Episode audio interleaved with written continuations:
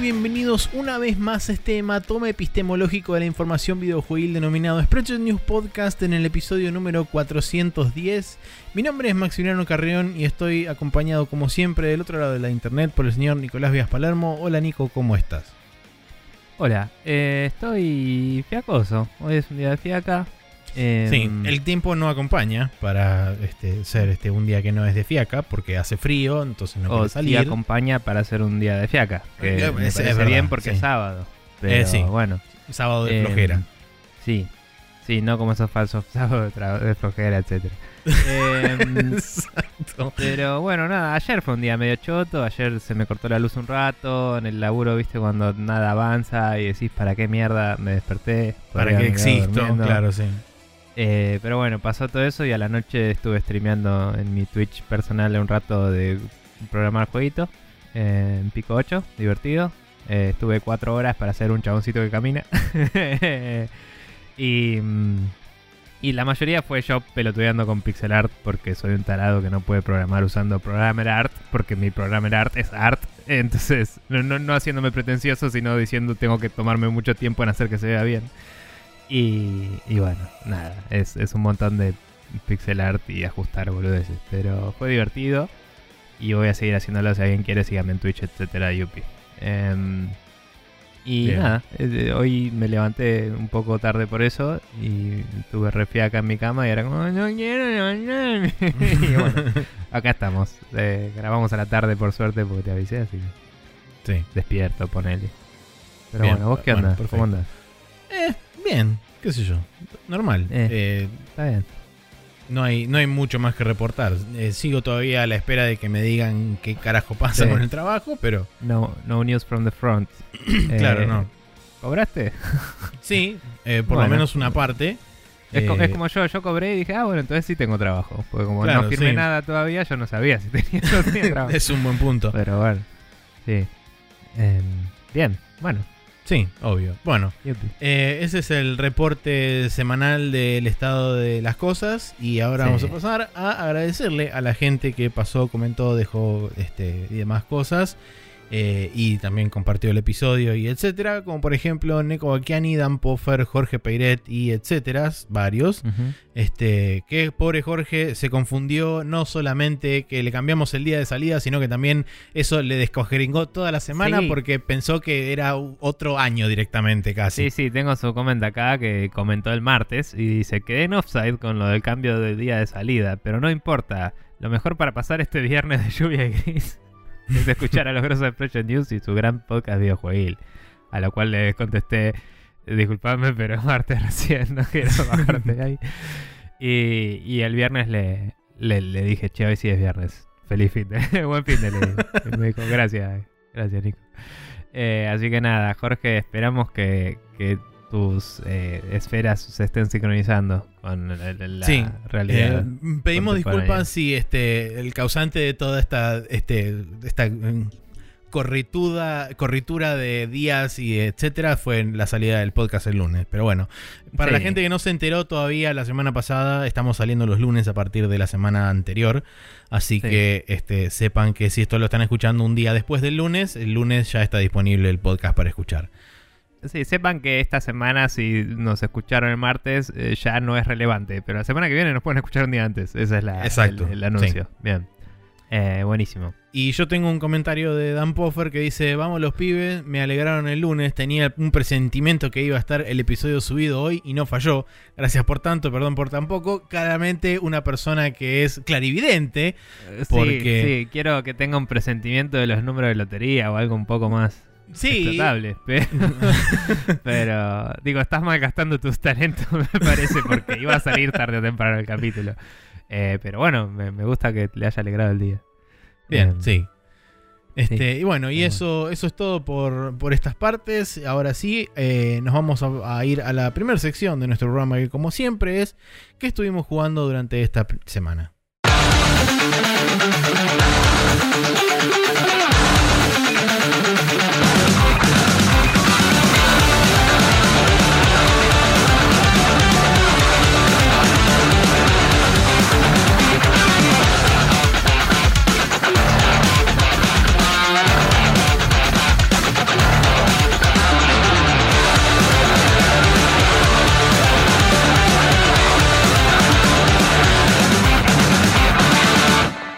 Y en los jueguitos que estuvimos jugando esta semana, también conocido como el Now Loading, tenemos este, una, un retorno que fue causado por una actualización y eh. Nico también siguió jugando al Command and Conquer. Sí, poquito. eh, Así solo hice esa misión y nada más. Pero eh, comentarios al respecto. La odio. y me costó un huevo. Me costó muchos intentos. Eh, creo que había llegado a decir en el programa pasado, si no con vos charlando aparte, pero em, me había pasado eso de que puse la base arriba en vez de mandarla a la isla. Sí, a la, a otra enemigo. isla. Sí, bueno, sorpresa, sorpresa, cuando tenía todo bien hecho, eh, hi- hice varios intentos, medio experimento, viste, de rushear para ver qué pasaba, para ver cómo funcionaba el script de la misión. Y si vos te mandás a la base enemiga, no importa por dónde, eh, siempre mandan el, S- el SCVS o es MCV. El. La otra vez lo dije mal, me parece. Sí, bueno, es MCV, de Mobile Construction Vehicle. Em, el, el MCV lo mandan cuando te acercas a un rango de él o cuando creas un. em, cuando creas un eh, puerto. Un, un port, submarine den, sí. whatever, submarine thingy. Entonces, eh, me puse a probar esas cosas para ver qué es lo que disparaba que se moviera, a ver si podía tratar de primerearlo. y Frenarlo matarlo antes de que se vaya, claro. Es básicamente imposible. Sí. eh, porque cuando matás las, las defensas aéreas, como para poder caerle con helicópteros, eh, va con aviones, que el efecto del juego es más o menos lo mismo. em, cuando bajás las defensas aéreas, Ya eso lo su- moviliza. Ya lo moviliza y hay suficientes barcos destructores que tienen misiles antiaéreos como para que te bajen igual. Entonces no, no es una estrategia válida, que sería la única cosa que podría alcanzarlo a tiempo para bajarlo antes de que se instale, digamos. Sí. Así que, eh, después de unos intentos de medir cómo funcionaba y todo, y dije, bueno, hago el run posta. Seguía jugando en dificultad mediana, cabe aclarar a todo esto. Em, la normal, digamos. Y mm, nada, hago la misión como siempre y llego hasta la parte de arriba con bastantes recursos de más, todo, ya la tenía bastante calada. eh, todo muy bien. Y como un pelotudo, vuelvo a poner el Construction Yard arriba en vez de llevarlo a la isla. Como un bien, bien pelotudo. Eh, y yo mismo me enojo y, y salgo. Y retomo otro día, así de una. Eh, cuando retomé dije... Podría hacer esto, o sea, no, no había grabado, entonces no, no tenía forma de deshacer ese último paso y seguir desde una buena posición. Sí. Dije, podría hacer esto, pero si sigo frustrándome con esto, voy a abandonar la campaña para siempre, así que le bajé la dificultad. lo puse de nuevo en lo que sí, sí. Sigo sin entender qué modifica y me gustaría que me lo diga ex- explícitamente. Quiero saber qué, es, qué variables son las que cambian, porque me parece que mis chabones no tienen particularmente más vidas, pero sí hacen mucho más daño o algo. No sé qué cosas cambian. Eh, creo que Em. cambia el daño, eh, tanto que recibís como el que haces, o sea, recibís menos y haces más, y además Sí. la velocidad a la que construye la máquina es menor, o sea, creo que le aumenta Sí. el timer de Mm. build a casi todas las cosas. Y medio que te sube la tuya, bastante. Construís mucho más rápido en Easy. Eh, puede ser, no, no lo noté, sinceramente no lo noté. Yo sí, no sabría decirte... No, sí, sí, me parece que sí, porque una cosa es que además ponele que recolectes más oro, ponele, por decir algo, entonces te trabas menos. Pero no, en el principio del juego, cuando tenés suficiente oro, salías mucho más rápido, mis, mis chaboncitos, todo. Em, y nada, me Puede ser, parece no digo que medio... O sea, me parece medio polémico que no haya un... Porque no me... No, no sé, no, no sé medir el balance normal del juego. En normal, el enemigo me hace mierda con dos balas y yo tengo que pegarle bastantes para matarlo. Entonces no entiendo. No entiendo si hay una versión balanceada posta o no. No lo sé. Eh, no sé si siempre este... eh, si o sea, me parece una regulación de dificultad que tiene sentido sin cambiar el engine y la IA del juego, ¿no? Pero que es medio primitiva. Eh, es, es, Es va para un, un- lado o va para el otro. Es una balance de dificultad de 1996. Eh, no, porque esa dificultad no estaba, es nueva. Antes El era una sola. Eh, eh, Eh, o sea, eran, eran dos La dificultades. elección. Era normal No o hard en el, en el original. Bueno, ok. Eh, entonces, lo que sea, sí, eh, digamos, el, el balance que hay ahora, digo, es nuevo. de alguna forma. No sé si son Sí, las la, la versión la nueva. casual me parece que es la que agregaron nueva y esa Mm. es capaz la, la que tiene más desbalance con respecto a las demás. A, a lo que voy es. no vi en ningún lado una opción de velocidad del juego. No sé si hay. Está en options. Ok, debería probar jugarlo normal subiéndola. Porque lo que más me frustra en estos casos es que no es perder contra la computadora o lo que sea, sino que volver a empezar toma muchísimo tiempo y me hincha las pelotas. Y me di cuenta de eso, me di cuenta que lo que... Está bien, puedo recontra rushear los tanques y hacer mierda, todo en easy, buenísimo, pero me di cuenta de que lo que más me gustaba era que se construía más rápido. Y era como... Me frustra el, el- perder 40 minutos, ¿me entendés? En vez de 5 o 10. Entonces... em, voy a- debería probar eso. Debería probar en, en mediano con velocidad más alta. De cualquier forma, lo puse en Easy. Me volví a mandar. Puse el MCB donde se me cantó el orto y no en esa isla igual. Y le tiré 7 mil millones de aviones. Y lo hice mierda desde lejos.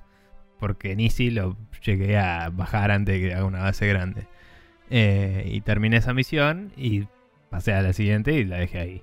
Em, pero, pero nada, digo, es como que. Te decía, me. me- que, que la velocidad sea ajustada por la dificultad también me resultó chocante. Porque es. eh, o sea, por eso asumí que no había un setting. Eh, tendría que revisar cómo se puede jugar con eso. Pero. Pero me di cuenta de eso, me di cuenta de, claro, a mí me frustraba que estaba tardando bocha en sacar cosas. Em, Está bien, obvio que si subo la dificultad, la, la computadora también me va a mandar más seguido cosas. Tenía muchos tiempos Y muertos. si subís la velocidad también va a ser todavía peor. Sí, sí, sí, a eso me refiero. Ya sé que es, eh, es para los dos la, velocidad, digo. Em, pero eh, tenía muchos tiempos muertos. Estaba mucho tiempo esperando a que se me construyan las cosas. Y es como que eso es lo que me molesta. Y no quiero bajar la dificultad para eso, nada más. Eh, entonces, si hay una opción aparte, debería jugar con eso también. Nada, voy a ver qué hago al respecto. Tampoco quiero volver a frustrarme estando probando mil cosas en una misión. Pero me parece que hubiera estado bueno que cuando elegís la misión, que te deja elegir la dificultad, ahí mismo te deja elegir la, velocidad, como hacen otros juegos que está ahí nomás, digamos. Eh, al momento de lanzar la campaña o lo que sea. Em, pero bueno, nada. No, o sea, fuera de que esta misión fue una patada en los huevos, tengo ganas de seguir jugándolo, pero esta semana estuve complicada. Em, la semana que viene al fin de largo, así que con suerte podré viciarlo un rato. Eso. Bien. Eh, bueno, yo terminé el Xenoblade Chronicles Definitive Edition. Terminé, digamos, el, el juego principal. Eh, Hice todo lo que tenía que hacer, digamos, de side quest y demás. Eh, leveleé hasta casi 99. No llegué hasta 99 al final porque me dio paja. Eh, por ende, me quedaron algunas cosas sin completar de los personajes, pero eran cosas secundarias, como dije, o, o un árbol de habilidades nuevo, o este, un arma en particular que se desbloquea para uno de los personajes, etcétera. Que tampoco ni siquiera es la mejor arma posible para ese personaje. Este, pero bueno, son cosas que. Si en algún momento tengo un save hecho antes del, del punto de no retorno, si en algún momento quiero este, entrar de vuelta y grindear esos 4 o 5 niveles que me faltan, lo haré y podré desbloquear todo y chau. Este, sí lo que hice fue eh, dejar a los personajes en el nivel que estaban y cuando me fui a enfrentar al malo final fue un paseo, porque le sacaba como 20 niveles y entonces es como realmente fue un power trip de hacer mierda este, al jefe final en 5 minutos sin ningún tipo de esfuerzo y básicamente ignorando cualquier tipo de, de aviso que me tirara el juego de decir, no, mira que ahora viene el super ataque de la muerte horrible y me sacaba un cuarto de vida. Este, y la pasé increíble haciendo eso. Porque Yes. no hay nada mejor que estar over level para una batalla final, por lo menos para mí. Em, Eh, eh, diría que cuando el balance es perfecto es mejor, pero es demasiado poco probable. sí, Em, en líneas generales no ocurre eso. Y bueno, después de eso arranqué el DLC que se llama Future Connected, eh, donde el planteo inicial es que ocurre un año después, creo, eh, del, del final del juego. Y hay este, dos personajes, son lo- los principales de toda la party que tenés originalmente, que son siete en total. Dos personajes son los principales. Y he eh, digamos, efectivamente el- la historia está centrada no en Shulk, que es el protagonista principal del juego, sino en otro, en otro personaje, el, el segundo personaje que te acompaña. Es como más El la que historia. Han Solo este que, que hablábamos de que, que le cambiaron el diseño un poco. Eh, no, no, no. No. Es, una, es una minita maga, básicamente. Eh, y es medio como que está centrado en, en ese personaje de la historia porque es como, bueno, eh, tiene que recuperar el- la nación de donde vino ella porque quedó medio devastada después de todos los eventos del juego y qué sé yo. Entonces es medio como tiene una tarea de reconstrucción y además casualmente también es la heredera del... em, del reinado ese y qué sé yo. Entonces es como, bueno, se con- confluyen un, un par de, un par de situaciones y es medio como, bueno, la historia de la mina de cómo intenta reconstruir eso. El problema está en que, eh, por lo menos hasta ahora, se siente medio desconectado del final porque se siente como, un, como medio como una... eh, Un como un Gaiden. spin-off. Sí. Sí, se siente medio, medio como un Gaiden. Eh, por otro lado, tenés otros dos personajes que te acompañan que son personajes que en líneas generales dentro del lore, o sea, dentro de, lo- de la gente que conoce el lore de Xenoblade y demás, son bastante odiados, principalmente por un problema de localización, porque hablan medio como mogólicos, eh, cuando en realidad el único cambio que tienen en el voiceover en japonés es que le agregan dos o tres partículas al final de cada oración, similar a como hace, por ejemplo, Naruto este, Sí, hablando. o cualquier cosa japonesa. cuando mucho- muchos personajes japoneses que- a alguien le agrega palabras. Claro, que tiene un identificador en particular y ese identificador muchas veces se traduce en, te- en cómo hablan este, y en modismos de- del habla. El problema está en que eso, cuando lo traducen al inglés y lo localizan, lo traducen como si fuera básicamente un inglés pseudo cavernícola y Mm. este, bastante idiota a la hora de elegir términos. Y queda mal y queda chocante.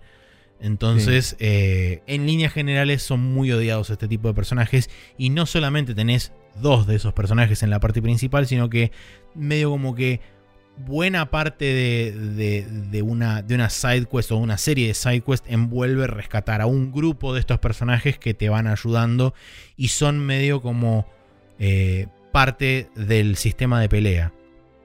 Mm. Porque a medida que vos los vas reclutando y qué sé yo, eh, se van, van apareciendo durante la pelea y pueden. eh, tienen como tres categorías. Son, pueden ser ofensivos. ¿Cómo se llama esto? Defensivos en, el sentido de que le pueden tirar estatus al enemigo, ya sea este, parálisis, poison o otros tipos de estatus. Y el tercero es un healer que básicamente cada X tiempo eh, tira un, un heal general para todos los personajes que tenés en la party. Em, y esto lo que viene a reemplazar son los chain attacks, que en el juego principal los chain attacks lo que hacían era vos cuando llenabas una barra de una barra de energía después de determinado tipo de ataques, tenías la posibilidad de hacer ataques consecutivos con los personajes mm, una o varias veces dependiendo de el tipo de ataque que eligieras, porque los ataques tienen como clasificaciones. Vos tenés un ataque que puede ser ofensivo, que es del tipo rojo, puedes tener un ataque de estatus, que los estatus tienen diferentes colores, o puedes tener, digamos, un, un ataque, eh, ¿cómo se llama esto? O, utilizar un, un- spell para curar o para, este, o para sacar debuffs a los, a los compañeros de party, qué sé yo. Entonces, dependiendo de las combinaciones que hicieras, podías hacer varias rondas de eso sin que el enemigo te atacara a vos. Es como que el enemigo entraba en un estado de estasis y vos le podías machacar bastante más daño de lo que el enemigo te hace a vos.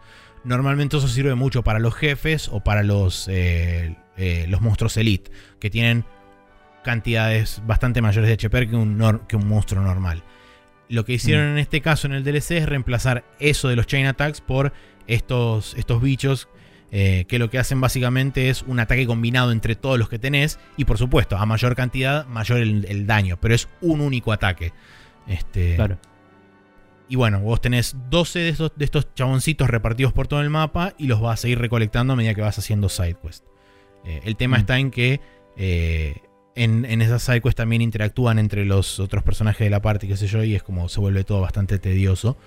Eh, pero nada, es como un, un aspecto relativamente menor. Creo que el mayor problema que tengo con el DLC es que no solamente cambiaron ese aspecto del sistema de combate, sino que por cuestiones de historia y por la narrativa que lleva el juego principal en este DLC, no tenés una de las patas, creo, centrales del sistema de pelea, sobre todo para enfrentarte tanto a jefes como a este, monstruos elite, que es lo que el juego denomina como visiones. Vos en las visiones lo que, lo que sucede es que ves como una especie de flash forward de lo que va a pasar y te dice, en la, en la UI te dice el tipo de ataque que va a hacer el enemigo, contra quién y cuánto daño le va a hacer.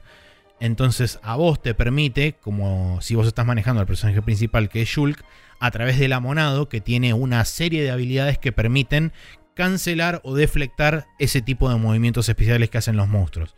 El problema está en que vos tenés esa espada que te permite deflectar y qué sé yo, pero las visiones no aparecen más.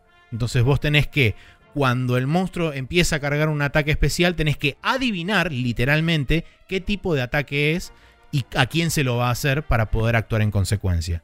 ¿Pero eso era porque en la historia esa habilidad la tenía Shulk y acá estás jugando más con la minita? ¿O estás con Shulk acá? Estás con Shulk acá, pero Shulk pierde las visiones porque historia. Ok. ¿Por la historia del juego principal y spoiler? Exactamente. por esta historia, ok. Bien. Em, ok. Sí, es medio, medio choto eso. Capaz, o sea, podrían haber eh, ¿Vos arrancás, perdón, me perdí un poquito. ¿Vos arrancás con el level del final del juego? ¿O arrancás, con un, level preseteado, que es level 60? ok, quizás podrían haberlo hecho como que tenga nuevas versiones de esas habilidades. Sí, sobre todo. Un poco más eh, cachol, digamos, como counter all. Sí. O lo que sea, ya que empezaste nivel alto. Si me decías que empezabas en nivel 0 y es otra historia, bueno, haz lo que quieras, pero si tenés la excusa. Sí, o sea, desde, desde el sentido de, digamos, de cómo, cómo está planteado a nivel sistema, así que sé yo, es, es una secuela directa del final, o sea, es, un, realmente un epílogo. El problema está en que narrativamente, eh, por lo menos hasta ahora, no pasó demasiado. Según leí por ahí, es bastante más corto de lo que originalmente creía. Tiene, alrededor entre 15 y 20 horas. Eh, yo voy más o menos por la hora 8 o 9 y tampoco pasó demasiado hasta ahora. O sea, estoy técnicamente en lo que sería la mitad del epílogo y no pasó mucho en cuanto a conflicto. Em, y, realmente, bueno, el, tema principal del sistema de combate, que era una de las cosas que en el juego principal a mí más me divertían, era justamente el tema eh, de, que te saquen el tema de las visiones y que tengas que realmente adivinar. Y muchas veces adivinas mal y lo que sucede normalmente con ese tipo de ataques es, que o te one-shotea uno de los personajes o queda al borde de la muerte y simplemente con que haya otro enemigo más o menos cerca y se te se acople a la pelea y te pegue una vez, te moriste. Este, y, eso ya te complica órdenes de magnitud la pelea porque... Eh, podés revivir a personajes dentro, de la, dentro del combate, pero tenés que tener eh, la barra que comentaba antes, tenés que tener, está dividida en tres segmentos, tenés que tener como mínimo un segmento para poder revivir a uno de los personajes y ese segmento se consume. Em, mm. Entonces, si no tenés este, por lo menos uno de los tres segmentos de esa barra el, y, el, y el que se murió es el personaje que vos controlás, lo que sucede es que te tira entre comillas un game over, que en realidad lo que hace es teletransportarte al último save point donde, donde hizo autosave eh, y arrancás desde ahí. Nunca, nunca perdés más de 3, 4, 5 minutos en, realidad. Pero digamos que es frustrante porque es una herramienta que tenías que era útil y que realmente servía un propósito antes y ahora no la tenés y tenés que estar literalmente adivinando qué es lo que va a pasar en la pelea y a quién le va a pegar. Sí. Sí, sí. No, no tenés ninguna. no tienen ningún tel los enemigos. Nada que te marque qué va a hacer. Lo único, lo único que hacen los enemigos es que entran, entran como un estado de carga y se ve como un halo alrededor del enemigo y eso te mm. indica que va a ser una super habilidad. Pero no te lo dicen, no, no hay ningún identificador, ni de color, ni ninguna línea hacia ningún personaje, ni nada. O sea, las habilidades de la espada son todas como vos tenés que elegir al mismo target que el enemigo. Tenés que ponerte eh, enfrente del ataque, digamos. Dependiendo del, dependiendo del tipo de counter que hagas con la espada. Hay counters que son de área, que puedes este, targetear a todos tus aliados a la vez, que mm. son dos o tres habilidades. Y hay otras habilidades que son específicas targeteando a cada uno de los personajes. Claro. Bueno, Sí, es medio choto, porque siempre vas a defaultear al de área hasta que conozcas al enemigo. O sea, es medio Sí, tarado, o sea, sí. mínimo, mínimo tenés que enfrentarlo dos veces al enemigo y aún así ni siquiera estás seguro porque eh, por lo general no es que tienen una única habilidad de ese estilo como ataque especial, tienen dos o tres, porque tienen diferentes variedades de esos ataques especiales. Entonces, nunca sabes si es un ataque físico, hay que defenderlo con una cosa. Si es un ataque mágico, hay que defenderlo con otra. Si es un ataque de, por ejemplo, más debuff, hay que defenderlo con otra cosa diferente. Entonces, este, tenés que. Mínimo tenés tres opciones para barajar cada vez que hace uno de esos ataques especiales. Bueno, está bien. Eh, bueno, nada, sí, suena como algo que... O sea, muchas veces en Japón hacen un nuevo capítulo en esta historia que te gustó una vez y que había terminado definitivamente, pero Sí. le agregamos un nuevo capítulo y vamos a ver si esto vale la pena para algo. Y es como, no sé, lo hicieron con el Final Fantasy IV, que Sí. dicen los fanáticos que está re buena la, la- la Heroes of Light, creo que se llamaba, el, el Final Fantasy IV 2, digamos. Y muchos, muchos, muchos otros dicen que es una verga. claro. Eh, lo hicieron con el Final Fantasy X-2, que fue más tipo, che, vamos a hacer una secuela, pero igual mismas opiniones. Em, y lo han hecho en muchos remasters de cosas, de le agregamos un epílogo, que muchas veces ese epílogo es una aventura totalmente secundaria que no tiene ningún tipo de em, impacto en el mundo, solo Sí, que te es muestra el estado del mundo después del juego, que es la... la bueno, en este, en este caso es muy similar a eso. Te muestra el estado del Mm. mundo post final. Este, y te muestra. Eso tiene un valor en sí Tiene un mismo, valor, pero es como, es como, bueno, en este sistema que tengo hecho no tengo otra forma de mostrártelo que haciéndote grindear un rato y pelear contra algún boss porque no, no hay otra forma de hacer storytelling, Sí. digamos. Sí, sí, sí. Y hay, hay un conflicto planteado que es este, la recuperación de la capital del reino de esta piba, porque hay como un bicho loco metido ahí en el medio. El Claro. problema está en que eh, ese bicho loco, hasta el momento, no se conoce el origen, no se conoce este, el propósito, no se conoce nada. Mm. eh, Tenés y sospechas tipo, it was I, tío. Eh, hay, te, hay- te tiran como un par de puntas, pero no hay, no hay realmente nada concreto. eh, Mm. y, y se siente como que es muy, muy low stakes también. Es como que hay, hay un, un bajo riesgo porque, bueno, Bueno, claramente venís del final del juego que es... Ese es otro problema posible. de RPGs en general, de tipo, sí, bueno, empecé salvando al gatito, terminé matando a Dios y es como que cualquier otra cosa es irrelevante. Sí, ya está. Tipo, por eso también garpa más. Está bien que en este estás decís que se centra más en la historia de otro personaje, ¿no? Pero está Shulk igual y está tu parte igual, sí, digo. sí, sí, sí. Por eso garpa más en general contar otra historia en el mismo mundo de otros personajes. Claro. Pero bueno, eh, nada, está bien, qué sé yo. Sí, por ahora la verdad que no, no es una cosa que me esté volviendo loco ni me esté encantando. Por ahora zafa.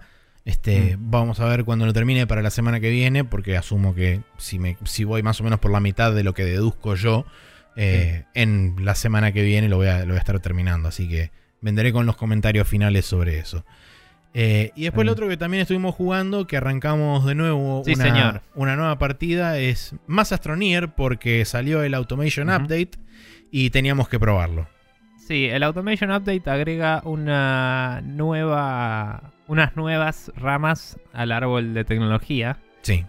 pero nada más que eso. Entonces eh, estábamos discutiendo sobre cómo encarar el jugar esto y dije arranquemos de nuevo, porque nuestras bases ya estaban todas muy armadas en base al árbol tecnológico que había, al Sí. laburo más manual, etcétera.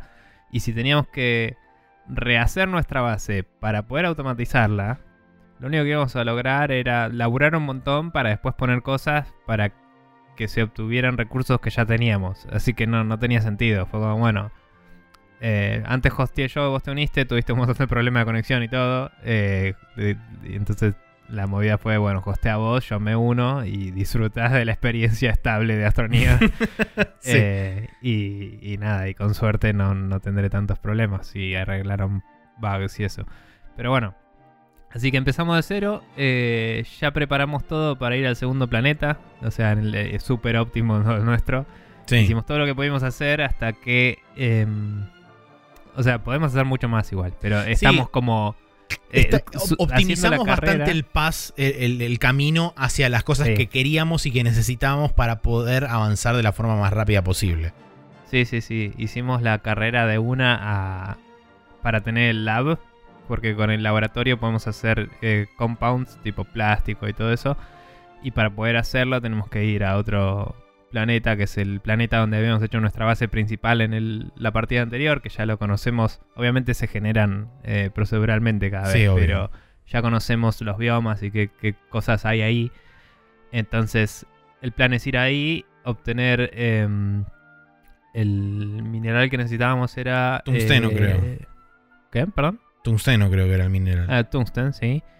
Con eso hacer el, el lab y ya ir arrancando a hacer, digamos, eh, vehículos y, y- y- y buscar esa beta también que no hicimos mucho de por ahí excavar con vehículos, hacer pavimento, esas cosas también. sí.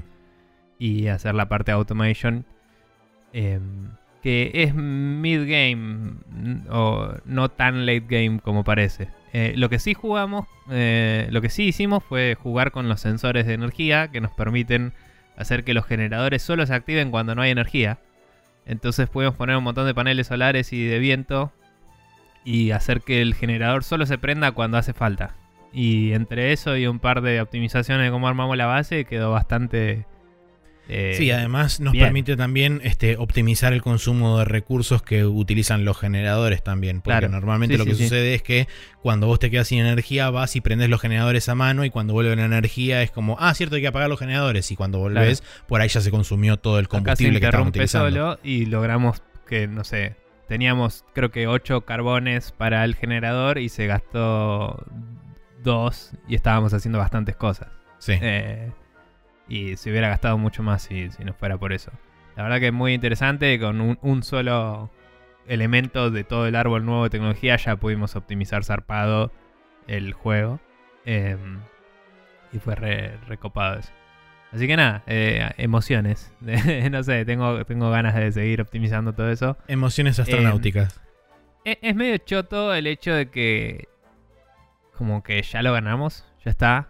Me hubiera Sí. gustado me hubiera gustado que Hay algo que no hicimos igualmente que creo que nos podríamos enfocar en esta partida, que es buscar todas las probes, porque nosotros encontramos una sola en el, en el Ah, planeta sí. del desierto, así que lo que Sí, podríamos sí. hacer sería buscar todas las probes de todos los planetas a medida que nos vayamos pasando de uno al otro. Sí, y hacer todos los teleports, podemos buscar platinarlos. O sea, tenemos objetivos para hacerlo. Lo que digo es que em, el juego en sí sigue agregando features a lo loco, pero ya tenía un final y todo. O sea, está bien que ya no es Early Access y que oficialmente salió y tiene Sí. sentido, ¿no? Pero digo, hubiera preferido que el misterio fuera algo que resolvieran más adelante y que te fueran ticiando o lo que sea, ¿entendés? Eh, porque inclusive el final en sí es medio abierto y, y yo sé que no están trabajando particularmente, por ahí sí no contaron nada, pero digo, no están trabajando particularmente en qué pasa después del final del juego. Están trabajando en agregar cosas. Entonces me la Sí. dejaron picando, digamos. O sea, ¿para qué me dejas llegar a ese cliffhanger si no hay ninguna promesa en lo absoluto de algún día ir a algún lado con eso? Por sí, o, ahora? o una secuela o lo que sea. Entonces, nada, está bien, capaz que lo están haciendo y, y lo que sea, pero hubiera preferido que fuera distinto eso. Igualmente, está re bueno el juego y, Seguro, como además- decís vos, son objetivos que podemos armar nosotros mismos. Sí es Sí. cierto que nuestro server, el anterior, el que tenía yo, ya no valía la pena seguir agregando cosas. Es como, bueno, arranquemos nuevo y No, tal cual. Además, también eh, en este caso, al arrancar desde cero y ya saber exactamente qué hacer, cómo hacerlo en la mayoría de los casos y cómo llegar hasta ahí sabiendo qué recursos existen en cada planeta y demás, se puede planear de otra forma e inclusive te podés tomar el tiempo de, este, de hacerlo de diferentes formas si querés o de, como dije antes, ponerte objetivos diferentes sabiendo que, bueno, ok, en cualquier momento podés desviar de vuelta la, la atención y decir, bueno, ok, hagamos las cosas que necesitamos para ir al próximo planeta o hacer el próximo milestone que necesitemos. Sí, sí, sí. Y, y como que tengo más ganas de explorar, así como decís vos, de agarrar los probes. Es como, no sé, más ganas de dar vueltas y pelotudear. Sí, ver qué, qué encontrás. Sí, sí, sí, sí. Así que nada, eh, está bueno volver. Mañana seguramente juguemos un rato. Sí. Es un juego bastante dominguero, te digo, ¿eh? Sí, Eh, sí. Para pasar la tarde ahí. Y, mm, y bueno, nada, veremos qué, qué tenemos para contarles la próxima, qué sé yo. Así es. Eh, bien, entonces estuvimos jugando Xenoblade Chronicles Definitive Edition para Nintendo Switch y su DLC Future Connected, también para Nintendo Switch. El Astroneer para PC, Xbox One y PlayStation 4 está disponible. Y el Command Conquer Remastered Collection para PC. Eh, eso es lo que estuvimos jugando esta semana. Y ahora nos vamos a ir al Rapid Fire, donde tenemos varias noticias para discutir con ustedes de esta última semana.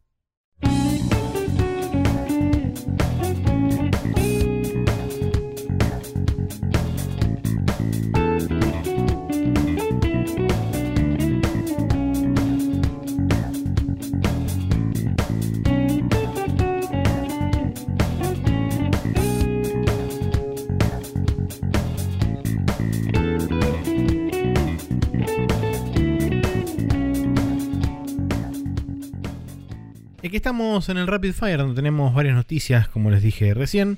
La primera es que Microsoft y PlayStation se suman a la lista de empresas que dejan de pagar publicidad en Facebook e Instagram, por lo menos como mínimo por el mes de julio y en algunos casos este, lo han extendido hasta agosto y los, la menor cantidad lo extendieron de forma indefinida hasta saber cuál es, este, cuál es el approach que va a tomar Facebook de acá en adelante. Porque... protestas, sí, digamos. Sí, es en, protesta justamente por la, tibia eh, reacción que ha tenido Facebook frente a todo el tema de las este, falsas noticias y demás, y el manejo de la información y el manejo de la desinformación en muchos casos. Y, eh, también ah, particularmente el poco poca acción ante los hate groups. Eh, que quizás no algunas marcas lo hacían realmente en protesta, pero también pasa que a nivel empresa, por ahí tus ads terminan apareciendo en grupos de odio y a gente, así sí, como es como que implícitamente estás este, apañando. Por ahí, en un grupo sale un screenshot de un grupo de nazis y al lado estaba comprate una Xbox y, era como, mm, mm, maybe not. Entonces eh, también es un tema, digo, de imagen corporativa y súper sí, sí, sí, eh, seguro. frío el, calculador también el caso más gris que, hay hasta ahora es justamente el de Microsoft, porque Microsoft como corporación está sacando los ads, pero Xbox como parte de Microsoft está negociando con Facebook Gaming para justamente mudar a sus streamings, a sus streamers de la plataforma de Mixer a Facebook Gaming. Entonces es como hay medio un conflicto medio extraño ahí que todavía no está del todo muy resuelto. Eh, digamos, eh, todo lo de Mixer fue una problema aparte y Mientras que entiendo que a la gente le parece 100% conflicto de intereses porque uno se llama Facebook y el otro se llama Facebook Gaming y Mixer es de Microsoft. Técnicamente hablando son cuatro empresas distintas y pueden estar controlando distintas personas, las distintas partes. O sea, eh, en papel se ve mal porque dice Facebook Gaming, no dice bla bla de Facebook, entre paréntesis. ¿Me entendés? Si hubiera sido Oculus no habría tanto problema, digo. Eh, pero como dice Facebook al principio, eh, suena particularmente mal. Eso ya te, lo connota negativamente. Sí, o sea, el conflicto de intereses se ve por eso. Eh, es la misma diferencia, pero bueno, si, si el nombre de, la empresa empieza igual, obviamente que se seguro, bastante más. y solamente para, para, mencionar y para ponerlo un poco en contexto, las otras em- entre tantas otras empresas se mencionan también este, Coca-Cola, Starbucks, Verizon, Ford, Adidas, Best Buy, Honda, la mm. regional de Norteamérica, Hewlett Packard, Lego, PepsiCo y más compañías que también están este, suspendiendo sus ads de, Facebook e Instagram en muchos casos también. Bueno, a todo esto, em, e-, esto como decía, principalmente venía más del, por, hasta donde yo sé al menos, venía más del lado de eh, el soporte implícito de no hacer nada ante un montón de gente agrediendo a otra gente.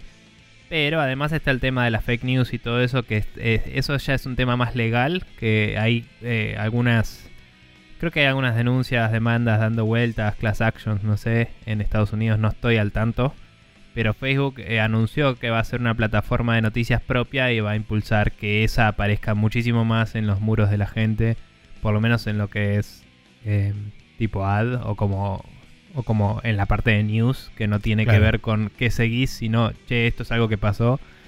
em, que aparezca mucho más eso que lo otro. Entonces, si querés saber qué dice, no sé, vamos a decir CNN por decir algo, eh, tenés que estar siguiendo CNN, no, no lo vas a ver en tu newsfeed. Ujú. Em, entonces ahí eso ya para la parte de fake news y toda la bola va a estar un poco más eh, ponele que manejado. Todo lo que es eh, temas de hate groups y todo eso, en Twitch hubo varios baneos y cosas, suspensiones de cuentas, suspendieron Sí. la cuenta de Trump famosamente, eh, mucha gente lo mencionó, eh, porque el chabón streameaba sus rallies y en sus rallies bardeaba gente y fue como, bueno, listo. Em, y, y después Twitter ya hizo algo, Instagram no hizo nada todavía, me parece así a nivel... No, no, no tengo idea, no, no- no estoy al tanto de, de Instagram. Ni idea. Pero bueno, nada. em, y hay, eh, hay gente revoleando las palabras de, de free speech y todo eso, particularmente Trump. Pero vi un. No sé si lo viste, había un video de Liga Legal, el, el yankee este Sí. que hace videos de análisis legales, que hablaba de esto. Que de hecho citó a otro que está más especializado en leyes de cosas digitales, que quise verlo para ver si valía la pena recomendarlo y todos sus videos son larguísimos, se me dio paja. Eh, pero bueno, Em, lo tengo ahí, algún día lo voy a ver y comentaré si está bueno. Pero mm, hizo todos análisis de Last of Us y tengo ganas de ver esos, pero cada uno era como una hora y eran mil. Eh, volviendo al tema, eh, Liga Legal habló de lo que Trump quería cambiar porque Twitter le censuró sus tweets. O sea, antes no hizo nada, pero cuando Twitter le censuró sus tweets, era como, no, se meten con la libertad de expresión. Entonces el chabón de Liga Legal dice, la libertad de expresión es expresamente la prohibición de que el gobierno decida qué puede decir una empresa o una persona. La empresa puede decidir qué dicen personas adentro de ella porque es una empresa y no tiene, y tiene su propia voz y puede decir esto no va con mi voz, así que no va.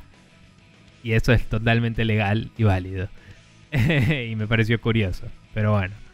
Eh, no necesariamente es así también en las leyes en otros países, pero en Estados Unidos en particular es así la, Es así, la claro. ley de cosas. Me hizo gracia. Eh, pero bueno, nada, esta especie de boicot está haciendo que Facebook y se esté movilizando, que Instagram tenga que movilizarse, porque son algunas de las empresas que más plata le estaban dando. Sí, son ingresos muy importantes. publicidad. Eh, Microsoft eh, era una de las cuentas más grandes, decía la, la noticia correspondiente. Eran millones y millones de dólares por año que estaba pagando de publicidad en Facebook. Y nada, se vuelve un problema para ellos. Así que algo van a tener que ir haciendo y vamos a ver si eso cambia el paradigma un poco de las redes sociales.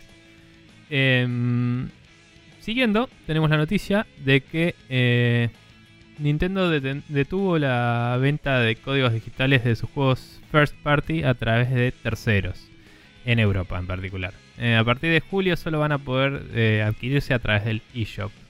No estoy seguro, no, esta no la leí, no tengo el contexto. Sé que hace poco hubo una, una ronda de inversores que la leí. Sí.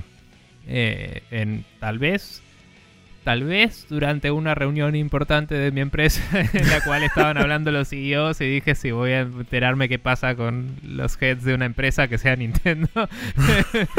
tal vez no, no podremos comprobarlo jamás. Em, pero bueno, nada, de curioso, o sea, no sé si tenga mucho que ver, pero sobre esa ronda de inversiones eh, no hubo muchas noticias de nada, pero sí dijeron como a la Switch le va bien y vamos a seguir con la Switch cuando alguien preguntó por, por nuevo hardware. Sí, Eh, eh, específicamente eh, esto no, no sé exactamente de dónde sale, pero la idea es que eh, básicamente todos los juegos eh, first party que sean eh, desarrollados y publicados por Nintendo van a estar, digamos, bajo el control exclusivo de Nintendo en lo que respecta a entrega, eh, entrega de, de claves eh, de activación y demás. Por esa razón eh, recurrieron a, a, digamos, a limitar eh, el acceso de los juegos first party al eShop. Todos los juegos first party, o sea, todos juegos que no, que no dependan de la distribución y la publicación de parte de Nintendo, siguen estando disponibles con códigos digitales a través de mercado de terceros en Europa. Pero eh, la decisión aparentemente vino después de una cuidadosa examinación y la evolución del mercado europeo en los últimos años. Eh, que no quiere decir absolutamente nada, así que no sabemos cuál es la Mm. razón. Sí, deben haber hecho métricas y decir. Puedo prescindir de esto. No, nada más. Sí, lo curioso es que justamente solamente lo hayan hecho con los juegos first party. Me parece que también tiene que ver con un tema de no querer pagar eh, quizás un porcentaje a través de stores de terceros y que ellos se queden con la mayoría de los dividendos.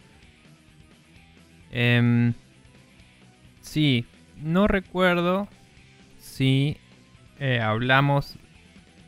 Esto es una tangente totalmente cualca, ¿no? Pero no recuerdo si hablamos sobre eh, el hecho específico de en el Crash 4 eh, que los skins de Crash Bandicoot digitales iban a eh, iban a ser solo Iban a estar todos a la, las exclu- a la versión ventas digital. digitales. sí. No, creo que no lo me dijimos, pero lo estamos diciendo ahora. no. Sí, no tiene mucho que ver. Lo único que digo es, eh, me parece que las compañías están como tratando Empujando el de digital. aprovechar el contexto. Aprovechar el contexto para empujar directamente sus propios intereses totales como igualmente me están comprando por internet. O sea, ya fue. ¿entendés? Puede ser. Eh, lo que sí, sí tiene que ver con lo de la eh, junta de inversores que mencioné antes es que hablaron de tipo, che, eh, cómo vienen las cosas con el coronavirus, la producción, no sé qué, bla, bla, bla. Y la- el, capo de Nintendo dijo, em, básicamente, con las ventas digitales y las ventas de Hardware. retailers online, Ah, eh, nos estamos manteniendo arriba y la demanda de Nintendo Switch está tan alta desde que salió el, el Animal Crossing que de hecho estuvimos en shortage y pedimos perdón por eso, bla bla bla, bien japonés. y eh, después, como, pero ya está la producción poniéndose al día de a poco. sí, creo que cuando- dijeron que esperan que a, a partir de septiembre se empiece a normalizar la, Sí, la Eh, disponibilidad. a lo que voy es, quizás el pensamiento de Nintendo es, está bien, Ama- o sea, no mencionaron por nombre, pero imagino que es Amazon, ¿no? O sea, Amazon vende mis juegos físicos, puedo centralizar todas las ventas digitales por mi propio store y, y, seguir aprovechando mi propio ecosistema, no deberle plata a nadie y, que todo entre a mí, porque se ve que la mayoría de la gente debía estar comprándoles y muchos de estos locales que vendían eh, códigos digitales estaban cerrados. Entonces la gente se veía forzada a, a comprar directamente a ellos, supongo. No sé, lo que digo es, es como que todos están aprovechando este cambio de paradigma de golpe para empujar digital, para empujar sus propios stores, sus propias cosas.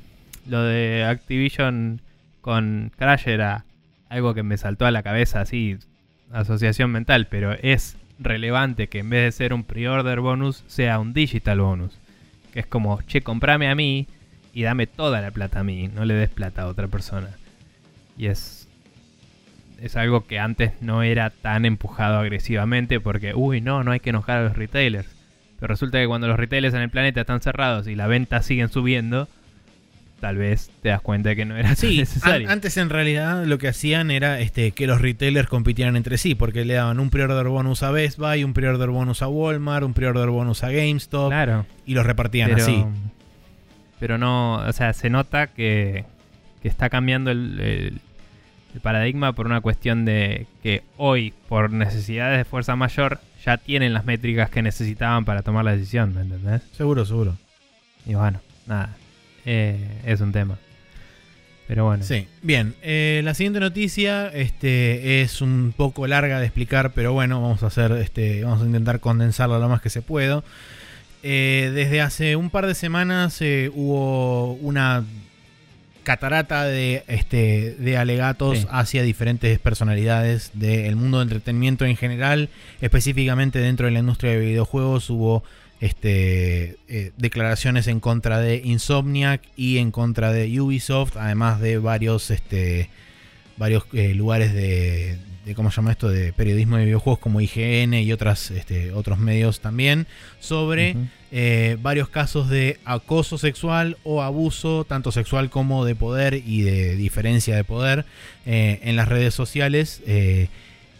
y esto también llevó a que se empezara a desperdigar por otros lados. Empezó a aparecer también esta misma movida dentro de lo que es el círculo de Smash, eh, llegando al punto tal que se conocieron más o menos alrededor de 50 casos, de los cuales la mayoría admitió haber estado envueltos en este, casos de abusos de diferente grado. Eh, sobre todo donde estaban involucrados en el momento menores, dado que la escena de Smash tiene un componente no menor de personas de, menor, de menores de 18 años, dado el tipo de juego sí que es. menor, vamos Sí. a decir. Exacto. Solo para Este, meterle levedad a la situación Sí. con un chiste malísimo. Eh, bueno, como dije, la comunidad de Smash en su, no digo en su mayor parte, pero en una buena parte es una comunidad que tiene muchos menores, justamente por el tipo de juego que es Smash. En su Este, menor parte.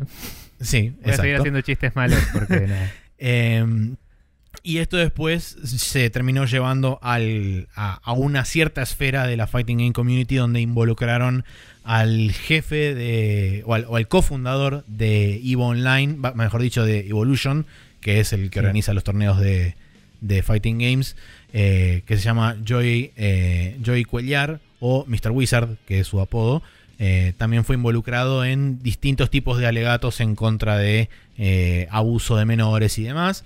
Eh, el chabón a las pocas horas lo terminó admitiendo, fue separado del cargo. eh, de hecho, antes de que sucediera eso, fue puesto en, entre comillas, permanent leave, que nunca se sabe del todo bien qué significa eso, pero Mm. fue había sido puesto temporalmente en esa posición. Eh, cuando se conoció esa noticia a través de un comunicado que lanzó el Twitter oficial de, de la Evo, Capcom, NetherRealm y Bandai Namco se bajaron automáticamente de la Evo, dijeron que sus juegos no iban a estar presentes, se empezaron a bajar pro players, se empezaron a bajar casters y demás. Entonces, desde, desde el, digamos, el, el resto de la Evo tomaron la decisión ejecutiva de separarlo completamente del cargo, cancelar Evo Online y poner en reemplazo de Mr. Wizard al nuevo CEO que es Tony Cannon, uno de los hermanos Cannon, que es eh, uno de los co-creadores de GGPO, el sistema más importante de rollback netplay que se conoce hoy en día para los juegos, este, Sí. principalmente de pelea. Y es una Era persona que, que, es- laburó en el, Afro- en, en el. ¿Cómo se llama? En el. Iba a decir Afro, Afro Thunder, que es el chabón del Reddit Rumble. Pero en el Rising Thunder, ¿no? Es uno Sí, de- laburaron en el- ambos laburaron en el Rise of Thunder, principalmente en el netcode de Rise of Thunder. Claro. Este, de hecho, el hermano de Tommy Cannon está trabajando hoy en día en Riot, en el juego de pelea. Otra Eh, empresa con Alega. Con, Sí, eh, otra empresa que también está involucrada en, en problemas complicados. Eh, Sí. Pero To- eh, Tony Cannon aparentemente es una persona que es muy respetada y muy querida dentro del ambiente en general de los Fighting. Games. Así que eh, por el momento, digamos que la Evo quedó cancelada hasta el año que viene. Eh, pero sí, es, hay como un despelote muy grande y muy importante en toda la industria con acusaciones cruzadas por todos lados. De hecho, eh, en Ubisoft hoy a la mañana no, eh, ayer a la noche estaba leyendo que en Ubisoft hubo muchísimos casos de, de- de acusaciones sobre abuso y demás. eh, y varios llegaron hasta casi diríamos nivel este eh, ¿cómo es esto? Nivel ejecutivo, o sea, gente muy importante dentro de Ubisoft. Uno de ellos eh, renunció ayer a la noche eh, de su cargo, así que no sé, hay, hay, hay un a- movimiento... Solo voy a decir que eh, habiendo trabajado en Gameloft, que era una empresa de el hermano menor de José Ubisoft, eh, digamos que no me sorprende tanto esto que me están contando. Ok, Eh, o sea, no, no tenía ninguna data en particular de, de este tipo de cosas, pero sí quizás de, de gente que tenía actitudes poco profesionales para con sustancias ok. y, y- o que no sé gente fue a celebrar una salida de un juego a un bar donde el barman hablaba el idioma original de la gente de em, dicha empresa y al lunes siguiente ese barman era producer en el- la empresa de golpe Bueno, y tipo la gente que iba y le pedía tragos de golpe reportaba a él el lunes siguiente porque el- la persona en cuestión hablaba el idioma correspondiente y era como no entiendo qué está pasando en este lugar wow. Todas estas cosas pasaron medio como ahí y yo era una persona que trabajaba en otra área y no me enteraba todo de segunda mano, pero era como esto es irreal y estúpido. no tenía sentido. Em, Así que nada, eh, no, no sé, es como que ya no sé, no me sorprende nada. Pero... Sí, no, no. eh, pero bueno, sí, digamos que lo- las acusaciones que hay contra Ubisoft varían eh, tremendamente en, en tono y en, y en gravedad. Este, porque hay prácticamente de todo. De hecho, bueno, Jim Sterling eh, publicó la semana, eh, creo que fue esta semana, si no me equivoco, o sea, la semana pasada para los que están escuchando esto, eh, publicó un, este, un Inquisition hablando específicamente de Ubisoft y de todo este tema de los abusos, del abuso Sí, creo que se sistemático. llamaba algo así como que la industria era... eh, La industria de los videojuegos es una mierda o algo así y hablaba todo... eh, Fue uno de los videos más serios que subió mucho rato. Estamos nosotros viendo todos sus videos últimamente porque está pirateando a todo el mundo a la vez y, Sí. Y pegándole blanco todas las veces, en mi Sí, opinión. y, cre- y creo que en ese video también este, es donde a mí me hizo bastante clic la razón de por qué ahora también eh, lo estoy como no solamente bancando más, sino también entendiendo más y e inclusive eh, eh, como acordando más con su línea de pensamiento. Él dijo que también sufrió una evolución muy importante en su, en su carrera profesional y en su forma de expresarse este, de un tiempo a esta parte. Antes era como eh, que se, se lo, se lo tomaba mucho más en serio y qué sé yo. Y ahora es como que el chabón medio que le importa todo un huevo y dice en realidad lo que, lo que realmente siente. Sí, ahora Este, bardea más directamente y no filter. Sí. Claro, exactamente. Entonces creo que en ese sentido me parece que también él este, como que evolucionó un poco, pero no, bueno, no tiene mucho que ver con esto. Pero Sí, eh, sí. vean si, si les interesa saber un poco más sobre este tema y profundizar un poco más y enterarse de lo mierda que es en muchos casos la industria, eh, vean Inquisition en líneas generales porque es súper recomendable. Y también le hace, eh, hace bien que más gente abra los ojos este, y vea realmente lo que es la industria de los videojuegos, principalmente a un nivel, digamos, super corporativo de empresas AAA como Activision, como eh, EA, como Ubisoft justamente, como Take Two, como, y como otros grandes publishers Sí. que medio como que quieren controlar la voluntad de la industria este, con la punta de sus dedos y en muchos casos lo logran. Ahora, eh, dos cosas eh, que solo tienen que ver apenas con esto. Eh, por un lado, lo de la suspensión permanente, si no me equivoco, o sea, puede querer decir lo que se les cante del orto y esa es una frase, ¿no? Pero digo, si no me equivoco, es... eh, yo como empresa no puedo cortarle el contrato a esta persona por una alegación hasta que no admita o haya evidencia, así que lo suspendo y no tengo que pagarle un montón de plata. Eh, es como una movida que me separa, me distancia del asunto a nivel imagen pública y tampoco me hace eh, tener que pagarle un severance package, ¿no? Claro, sí. Entonces esa es la movida estratégica que haces como empresa. Tiene sentido, es una mierda, como casi todo en el mundo empresarial. Em, pero digamos, si fueras un empresario a ese nivel inocente y te ponen en esa situación, es como la única que tenés para seguir a flote también. Sí, o sea, solo se ve particularmente mal porque es algo high profile, nada más. Sí. ¿no? Eh, y después lo otro que iba a decir que nada que ver es, me sorprende, o sea, entiendo que Capcom y todo eso puedan decir, che, no te sponsoré una mierda, pero me sorprende que tengan, eh, esto es más que nada anecdótico, eh, la posibilidad de decir mi juego no va a estar ahí. Porque si yo hago un torneo de juegos y lo streameo, creo que puedo poner el juego que se me cante al orto. No sé cómo Sí, el tema es que si lo streameas por cualquier lado, te puede caer en vivo Capcom o Bandai Namco con un DMCA y te, te levantan el, te levantan ¿Por el qué? stream directo en Twitch. ¿Por qué? Si yo hago un torneo de fútbol en la esquina de mi casa, no puede venir la FIFA y decirme nada. Supongo porque estás usando su juego y su juego es una IP.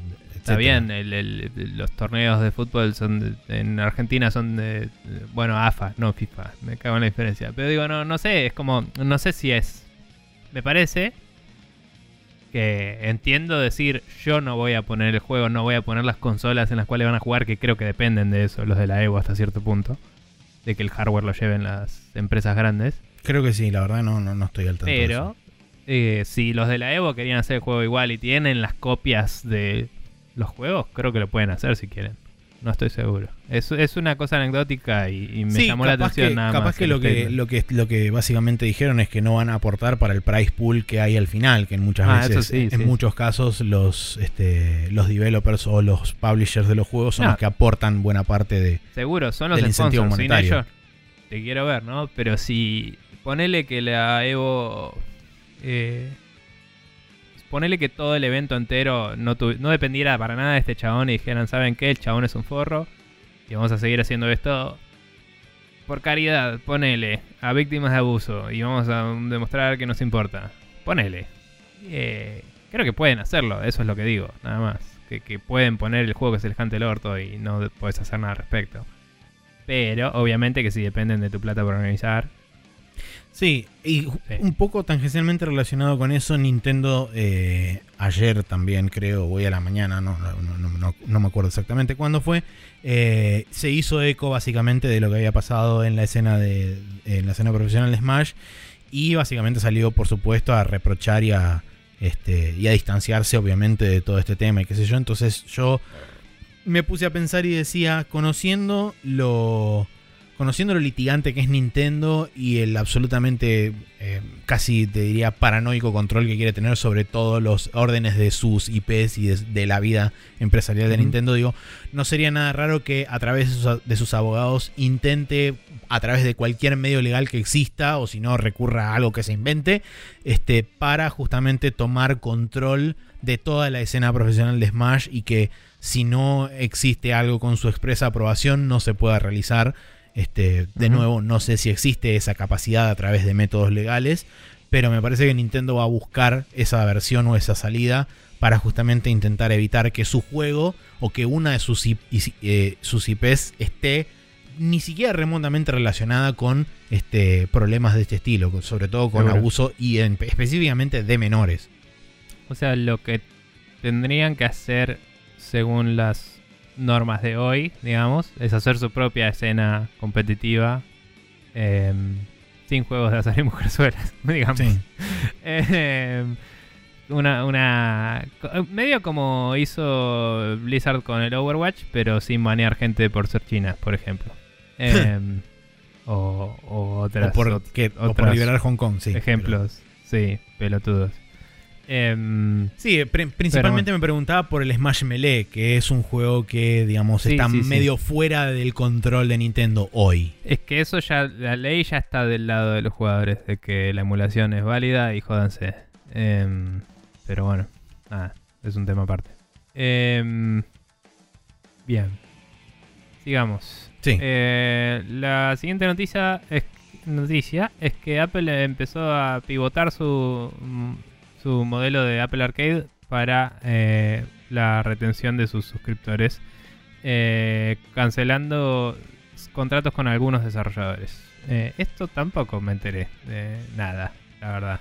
Básicamente Apple este, decidió empezar a modificar su estrategia para, para Apple Arcade y eh, empezó a tener mayor consideración con los tipos de juegos que incluye dentro del servicio de Apple Arcade, dado que, como bien dice este, ahí el, el- el resumen, eh, el- la retención que está teniendo de, de suscriptores es cada vez menor. De hecho, la gente cuando termina el periodo de prueba normalmente se desuscribe, o sea que no está, este, no está teniendo nuevos ingresos ni está reteniendo audiencia. Simplemente recibe mucha gente nueva con periodos de prueba, ya sea de uno o tres meses. Este, y cuando termina ese lapso de prueba, la gente automáticamente se desuscribe, no continúa eh, ese. eh, ¿Cómo se llama esto? Eh, esa suscripción Modelo, sí. porque ya sea ya probó todo lo que le interesa o simplemente no hubo nada que le terminara de atrapar del todo. Y específicamente referenciaban a eh, dos o tres juegos que estaban haciendo como lo- los mayores casos de éxito de el- del modelo de retención que quiere implementar Apple, que no me acuerdo cuáles son. Acá está. Eh, dice Grindstone y eh, había otro más, si no me equivoco. Eh, no, lo- no no, no lo mencionan acá, capaz que lo mencionan en la nota de Bloomberg, pero como ahora Bloomberg tiene un paywall y solamente te deja abrir una nota gratis por mes, este, entonces que se vayan a la concha de su madre.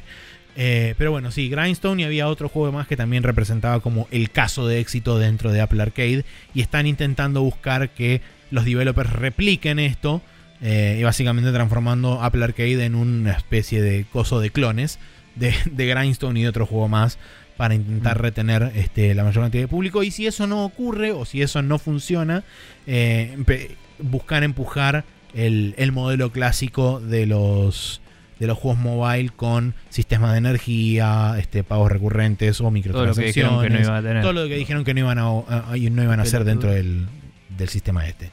Qué pelotudos, por Dios.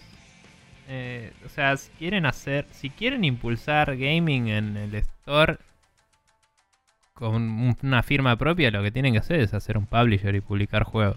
Eso es lo que tienen que hacer. No, no tiene sentido. O sea, el, el modelo que propusieron podría funcionar, ponele capaz en Mac, tipo Mac OS, pero técnicamente ya lo tiene y no funcionó, evidentemente, porque nadie se compra una Mac para jugar.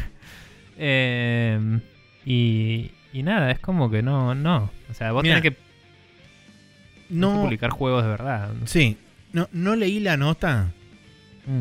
pero hay una nota de opinión en gamesindustry.biz que dice eh, Google y Apple están metidos en la industria de los videojuegos por todas las razones equivocadas. Este, sí, y me da bastante la impresión de que viene por ahí la mano. Eh, así que de última lo podemos leer y la podemos comentar la semana que viene como main quest o algo por el estilo. Que reda, sí. Eh, porque cada vez que aparece una noticia de Stadia es una pelotudez. Sí, o es O una ellos mala mandándose noticia. una cagada. Sí, pero bueno. Nada, así que sí. Perdón que no, no estuve tan al día con las noticias. de No, está, está bien, no pasa nada. Pero No. bueno, la última noticia de esta semana es. Eh, si la cámara acompaña, una vez más vemos al lente bajar y qué sé yo y toda la pelota. Pero esta Ujú. vez voy a. Porque es verdad lo que vos dijiste una vez que el público se renueva y hay mucha gente que no tiene ni puta idea de qué es lo que digo. Así que Mm. lo vamos a decir en eh, una longitud. Con música de los poemas estos que hacían en Videomatch. de Claro, tan, tan, esa, tan, la, música de. Sí, de Vivaldi. Bien, sí. sí. Eh, estoy hablando de Especulandia, donde a nadie le importa chequear lo que se dice, porque total está catalogado como rumor. Eh, y aún diciéndolo lento, medio me tratabillo. Es increíble esto, Sí, pero bueno. Sí, sí. Tal Este. Sí. La cuestión es la siguiente. Según fuentes cercanas a Bloomberg, de nuevo, Sí. otra vez volvemos a, a Bloomberg, eh, Sony estaría interesado en comprar Leiyu Technologies, que es una empresa basada en Hong Kong, dueños de Digital Strings, que es la gente que hace Warframe, y Splash Mm. Damage, que es la gente que hizo Gear Tactics, eh, Gear Tactics el, el port de PC de Master Chief Collection y el multiplayer del Gears 5, entre otras cosas. Eh. Sony está, está interesado junto con otros, este, con otros interesados, están viendo de pujar a ver quién es el que logra obtener eh, la oferta final, digamos, por sobre esto, pero digamos que hasta el momento se encuentra en negociaciones, según fuentes cercanas, eh, y hay que ver eh, cuál es el resultado de esto primero y después, una vez que se defina si es que finalmente Sony compra a Leo Technologies, creo que también tiene un par de desarrolladores más metidos adentro, pero son más chicos. Eh, va a ser interesante ver también cómo manejan, por ejemplo, el caso de Warframe, dónde va a estar Sí. disponible cuando se vuelva, entre comillas, un estudio interno de, este, de Sony. También es interesante notar que eh, el la única gran compra que había hecho Sony hasta el momento en cuanto a estudios para robustecer un poco su, su catálogo de estudios internos había sido Insomniac después del Sí. lanzamiento de Spider-Man, de hecho bastante tiempo después, eh, y fue la única compra entre comillas grande que hizo.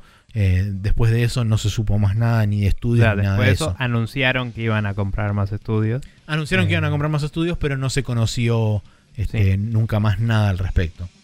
Eh, cabe destacar que Warframe es un juego que había salido en PC un año antes y que cuando salió en PlayStation empezó a explotar así a niveles ridículos. Sí. Hasta, por lo menos en el conocimiento en general de la gente, porque la comunidad venía bastante fuerte, tengo Sí, entendido. sí, sí, sí, sí. Eh, nuestro amigo O sea, fue Saka, muy- fue muy eh, grassroots el- no el para de jugar ese juego. Sí, y- fue, fue muy grassroots y muy orgánico el crecimiento de, Sí. de Warframe. Sí, sí, sí, porque no parecía mucho, estaba muy en la periferia, digamos, Sí. era algo muy propio. Inclusive creo que salió antes que el Destiny. eh, Sí, un rato muchísimo antes. antes. 2013 Y- salió este el, Sí. el Warframe. Y nada, y hoy en día eh, quizás es el principal competidor porque aunque Warframe empezó distinto, terminó siendo un poco como el Destiny en, en cómo funciona por adentro. Sí. Eh, y el lema siempre fue Ninjas Play for Free, porque el juego es medio de ninjas y si jugás bien no tenés que pagar nada, en teoría. Em, y nada, y van por la expansión no sé cuánto y están todos resarpados, qué sé yo. Sí, tenés Y- combate espacial, tenés este Sí. infiltraciones en naves enemigas, es un delirio ahora el. Sí, el- sí, sí. La verdad que me dio ganas de probarlo de nuevo alguna vez, pero el único amigo que lo juega está acá y lo juega en PlayStation, a pesar de que lo invité a jugar. A pesar de que lo invité a jugar en PC un año antes de que él lo empezara a jugar, pero bueno, no importa. Em, Creo que ahora nada, tiene crossplay este el, el Warframe. ¿Qué qué? Que ahora Creo tiene que ahora crossplay. tiene crossplay, sí, me parece que sí. Y podría considerarlo. De cualquier forma, eh, nada, sí, si PlayStation eh, Sony se atreviera a comprarlo, hay que ver cómo manejaría el brand a futuro. No los veo haciendo un Warframe 2 porque eso enojaría a todos los fanáticos y tampoco los veo pudiendo darle demasiado favoritismo a la PlayStation por lo mismo. Eh, pero, o sea, lo que quiero decir es, probablemente si compran es un indicador fuerte de que está dispuesto a hacer lo mismo que está haciendo Microsoft de hasta cierto punto al menos publicar juegos en otras Sí, plataformas. sí. Eh, y no solo PC. Eh, Porque Warframe también está en Switch y tiene un relativo Sí, éxito en Switch también. Em, así que nada, es algo no menor. Si, si pudieran agarrar una, una tajada de esa torta, les posicionaría a PlayStation a estar un poco más al día con lo que es cross-platform y publishing, más que nada, no, no solo el, el- el play, digamos. Em, y bueno, y después sería un, un pequeño dedo en el orto para Microsoft que los viene contratando, evidentemente, a esos tipos hace un rato, así que Sí. em, sí. Sí, por eso va, a ser interesante ver cuál es el futuro. Este, y después, bueno, con respecto a Splash Damage, es interesante ver que un estudio que mayormente se concentró en hacer eh, juegos o ports de versiones de juegos de Microsoft este, a versiones de PC y demás, eh, es interesante que ahora Sony lo esté considerando como. También que viene dentro de un paquete, pero es como. Nada. Curioso. Bueno, igual, como decía, en PlayStation anda muy bien el Warframe. en- sí, sí, sí, en- seguro. En lo que es engagement, ventas, comunidad, así Sí, que... igualmente hablaba específicamente de Splash. Damage, que es el otro estudio grande que tiene, que tiene incorporado Leyu Technologies. Mm, sí, sí, sí. Bueno, em, bien, el calendario para esta semana tenemos eh, listado desde el martes, a pesar de que arranca el lunes, no me acuerdo Eh, cómo porque el lunes no hay nada. No hay nada, buenísimo. Martes 7 tenemos el Catherine Full Body para Nintendo Switch. El Superliminal para Nintendo Switch, PlayStation 4 y Xbox One. Que creo que en PC ya estaba mínimo en Early Access, si no, si no es que ya salió hace rato. Es posible. Em, que es un juego puzzle medio Portal, pero no, no sé si lo conoces. Me suena. Nada, jugás con el tamaño de las cosas. Agarrás algo que está en la lejanía ah, y- sí, sí. y sí. lo acercás y después como que cambia de tamaño. Jugás con la perspectiva, es interesante. Eh, noviembre de Em, 2020 sale en PC. Eh, ok. Eh, pero creo que está en Early Access. O sea, digo, este juego se puede jugar de alguna forma, me parece. Eh, continuando el jueves 9 tenemos el Crosscode para Nintendo Switch, PlayStation 4 y Xbox One, que es un RPG de acción. Eh, el viernes 10 tenemos Bloodstained Ritual of the Moon 2. Curse. Eh, Curse of the Moon, perdón, 2. Eh, para Windows, Switch, PlayStation 4 y Xbox One, que es la eh, secuela de la precuela del Bloodstained, eh, que se parecía al Castlevania 3. Ese es Eso, el- el- todo la eso. definición. Sí. Em, después el Deadly Premonition 2, A Blessing in Disguise para Nintendo Switch, eh, por ahora exclusivo. El Fórmula 1 2020 para Windows, PlayStation 4, Xbox One y Stadia. El NASCAR Hit 5 para Windows, PlayStation 4, Xbox One. Y el Sword Art Online Ali Alicization Licorice. A- Ponele. Alice. Esto viene a ser como la Alice de Alicia Isación de algo. No tengo ni la más remota idea. Alice. Alici- Neko, vení y explícanos esto, por favor, porque no entendemos nada. La alización de los licorice.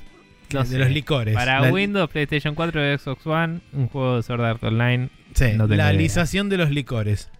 Sí. eh, pero bueno, nada. Son líquidos. Los vertes en un plano y ya está. Exacto. no necesitas alisarlo mucho más que eso. Pero bueno. Em, Sí, nada, bien. ese es el calendario Eso es el calendario, así que damos por cerrado entonces el Rapid Fire y ahora nos vamos a ir al Hot Coffee donde tenemos un par de noticias para discutir con ustedes.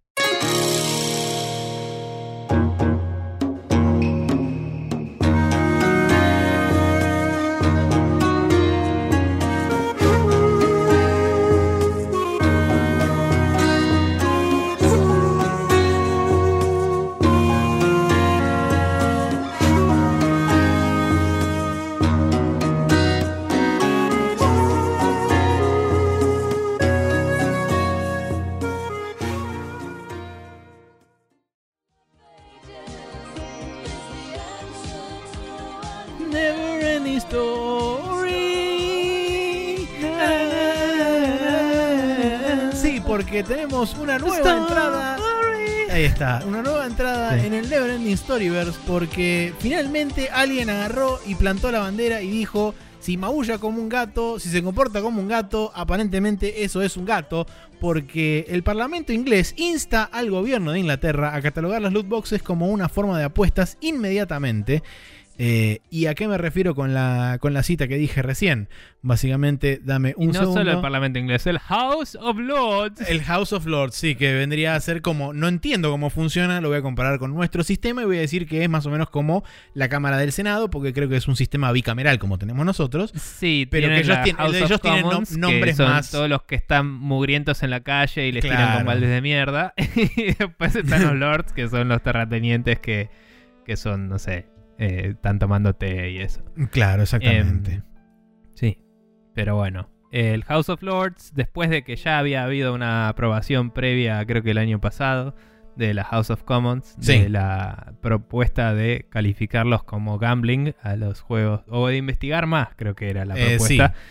de eh, a los profundizar. loot boxes. Sí. Em, el House of Lords ha determinado que, dadas las eh, conclusiones a las que se llegaron, las cuales implican que no hay necesariamente eh, causalidad, pero sí correlación entre eh, gente que tiene problemas con el juego eh, y Con las apuestas. la compra. Sí, con las apuestas. y la compra y la compulsiva. compra desmedida de loot boxes y, y de microtransacciones predatorias en los juegos em, de- de- con caracteres de azar, digamos, Sí. Eh, dijeron que es suficiente para eh, calificarlos bajo el paraguas de apuestas y em, regularlos de la misma forma. Sí, eh, de la, acta, la- de la acta de apuestas de 2005, que es la que está actualmente en vigencia en Inglaterra. Y dicen. Este, nos hacemos eco de las conclusiones del comisionario de, del reporte del comisionario de los niños, que dice que si un producto se parece a un, a un sistema de apuestas y se siente como un sistema de apuestas, debería ser regulado como un sistema de apuestas. Y es, creo que Un es una de las frases más sensatas 2K. que se ha dicho en la política mundial ever en la vida. Sí, sí. Em, así que nada, eso eh, junto con otra noticia que tenemos acá nos Sí. va a dar la discusión. Así Pero de por sí, eh, antes de pasar a la, la otra noticia, eh, yo he expresado anteriormente que me preocupaba que se califique como apuestas a algo eh, que es- funciona de la misma forma, pero no lo es, digamos, solo porque podía implicar que haya regulaciones que no tengan en consideración el tipo de producto que es, digamos. Sí. O sea, no es un tragamonedas, es un videojuego. Entonces, eh, hay que ver cómo funciona la aplicación de esas regulaciones a un videojuego. Era mi Seguro. preocupación principal y de eso está por verse. Dicho eso, pues, eh, ya estamos en, en momentos de Battle Pass, ya cambió el sistema de, extraer dinero de la gente. y, y todo lo que veníamos preguntándonos cuando empezamos estas discusiones hace cuánto ya, tres años Más o menos. de em, cuál es el sistema económico, cuál es el, perdón, el sistema mm, De monetización. que se viene en los juegos de, de monetización para suplantar esto y es el sistema de los battle passes básicamente Sí. que es menos random es más como una inversión así eh, de, ves lo que se viene y lo que vas a ir desbloqueando y lo pagás para tener Sí, acceso a Hay eso que tener en cuenta también que no es un modelo que esté siendo que, que fue que haya sido adoptado eh, a lo largo y a lo ancho. Todavía existen hoy en día muchos Seguro. lugares donde todavía se sigue aplicando sistemáticamente el sistema de microtransacciones y de loot boxes predatorias. A, a lo que voy es que esos en general están hoy más relegados a lo que es mobile o evidentemente NBA 2K, que es una parte que no me importa del gaming, todo eso, eh, personalmente digo, como consumidor. Pero lo que voy es que el, el AAA ya se alejó un poco de eso, eh, en parte gracias a Disney latigando a EA. Y em, eso significa que no va a tener el mismo impacto en la industria que me preocupaba antes. Entonces me preocupa mucho menos ahora que estén calificados de esa forma, personalmente. Y vamos a ver igual cómo se aplica. Así que ese es mi punto de vista de esto. No sé si quieres decir algo más de esto. Sí, un, un, pequeño extra para agregar también que vale la pena tener en cuenta que dentro de lo que es este eh, el Reino Unido o principalmente Inglaterra, eh, existe también, digamos, el. Eh, ¿Cómo se llama esto? Bueno, el, FIFA Ultimate Team es una parte muy importante de lo que seguramente se tiene en, cuenta para este tipo de regulaciones, porque todavía el FIFA Ultimate Team sigue manteniendo el sistema de, entre comillas. Otra parte que no nos importa. No, no, por supuesto, pero... a lo que voy es que en el contexto de ellos y de, esta, de esta legislación que se quiere implementar, me parece que eh, lo van a tener muy en cuenta eso porque de hecho ellos han tenido precedente con casos de pibes que han utilizado los fondos de la familia este, en tarjeta de crédito y cosas exactamente. Entonces va a ser interesante ver eso y ver cómo enmarcan toda esa situación también en el gran espectro de las cosas eh, que está bien es cierto lo que vos decís hoy en día parte de la industria se empezó a alejar de eso pero todavía creo que quedan bastantes este, rezagados que me parece que esto los puede potencialmente agarrar bastante en offside. Y sobre todo a una empresa grande como EA que buena parte de sus ingresos depende específicamente de FIFA Ultimate Team. Sí, sí, por lo menos la, toda la parte de sports depende toda la parte de sports casi diría que exclusivamente se sostiene por Ultimate Team. Y ahora, ahora eh, la siguiente noticia es de 2K, pero ahora vamos a hablar seguramente un poco más de los modelos de negocio de los juegos de deportes. Eh, desde un punto de vista probablemente muy ignorante, pues no los consumimos hace años, pero, pero bueno, de lo que sabemos de, noticias y eso. Pero la otra noticia que trae a colación esta discusión que se nos viene es que se anunció que la NBA 2K21 va a salir 69,99 US dólares. Eh, para las consolas de, la próxima generación, a pesar de que va a salir 60 dólares para las consolas de la generación actual. Y También va a haber otros modelos, otros eh, Hay una versión más. Eh, versiones que son de 99 dólares, si no me equivoco. que es la que, te permite pasar el parafernalia y cosas que te dan la otra versión Sí, te, eh, incluye, digamos, la posibilidad de pasar el progreso de la versión de PlayStation 4 o de Xbox One a la de Series X o PlayStation 5. Sí, que eso me parece una forma turbia de dibujar números para después decir vendimos tantas copias del juego en PlayStation 5 y Series X, cuando en realidad vendiste la versión deluxe de la otra. Sí. Eh, porque venía con esa. Y. Mm, porque, nada, este tipo de noticias para la gente que le interesan mucho los juegos de deportes, eh, en general, podría significar, ¿saben qué? Espero y me compro la consola después. Eh, está bien, es un juego, pero es un precedente, ¿no? O sea, es medio, como consumidor, es medio un panorama. Entonces, si decís, bueno, me compro la consola después, vas, te compras la versión. Capaz si te compras la versión de 99 dólares porque te estás ahorrando los 500 dólares que te sale la consola y decís cuando salga tengo el juego. Y le diste el numerito de se vendió una copia de PlayStation 5 o Xbox Series X para que ellos después lo usen como argumento para seguir subiendo de precio para siempre. Entonces es todo un ciclo de dibujo de números para beneficio de la gente. Igual la polémica principal se da que los NBA 2K justamente son juegos que venían metiéndose cada vez más heavy en microtransacciones, particularmente en loot boxes bastante descaradas que literalmente tenían una fachada del sistema que era un tragamonedas. De un casino. Totalmente sin, sin caretearla en lo absoluto. Y, mm, y digamos que se iba a la mierda en Surprise Mechanics. sí. Em, pero bueno, así que nada, el, esta problema de sale 70 dólares de ahora en más o no, qué va a pasar con los juegos, eh, está por verse. Vale la, la realidad pena- es esta. Sí, perdón, una, una cosa más que quiero agregar con respecto al tema de los 70 dólares. Vale la pena también Sí. destacar que eh, todavía no hay confirmación de parte de ninguno de los publishers, pero GamesIndustry.biz se puso en contacto con otros publishers y varios respondieron que están eh, barajando la idea y la intención de eh, establecer un nuevo price point para ah, sus productos en la próxima generación de consolas. Sí, em, yo no sé si se juntan todos a tomar eh, una champaña y se ponen a hablar de esto, cómo funcionan estas Hmm. cosas, como a veces ves en películas que se juntan los, los de publicidad y, y se, se ayudan entre ellos a hacer más arcas, ¿viste? Sí. Esas cosas. Pero, mm, pero es como que es medio obvio siempre cuando pasa algo así. Por supuesto. O, o cuando en cine sale una película de meteoritos y decís, bueno, volvieron los meteoritos, todas las películas de este año son de meteoritos y esas cosas. Tipo, eh, bueno, nada, yo creo que es claramente algo que va a empezar a pasar más. Lo que sí me pregunto es si Sony y Microsoft, que están haciendo tanto enfoque en sus propios estudios, tienen una oportunidad acá de decir, mis juegos salen 60 dólares y cagarlos a todos, ¿me entendés? Porque ahí hay una posibilidad, por ejemplo. No sé. Dicho eso, asumamos que salen 70 dólares de más los juegos de la siguiente generación para esta discusión, si te parece. Sí. ¿O querés discutir un poco más de sí o no? Eh, yo tengo varias anotaciones. Tengo la primera por la que me gustaría empezar, que es el mito de los 60 dólares. O sea, de, Sí, desmitificar sí, sí, directamente que hoy en día un juego sale 60 dólares, un juego AAA sale 60 Mm. dólares, cosa que es una mentira absoluta. Ujú. Todos sabemos que sale 2 mil pesos en Steam. No, mentira, pero... eh, em, más impuestos. Claro.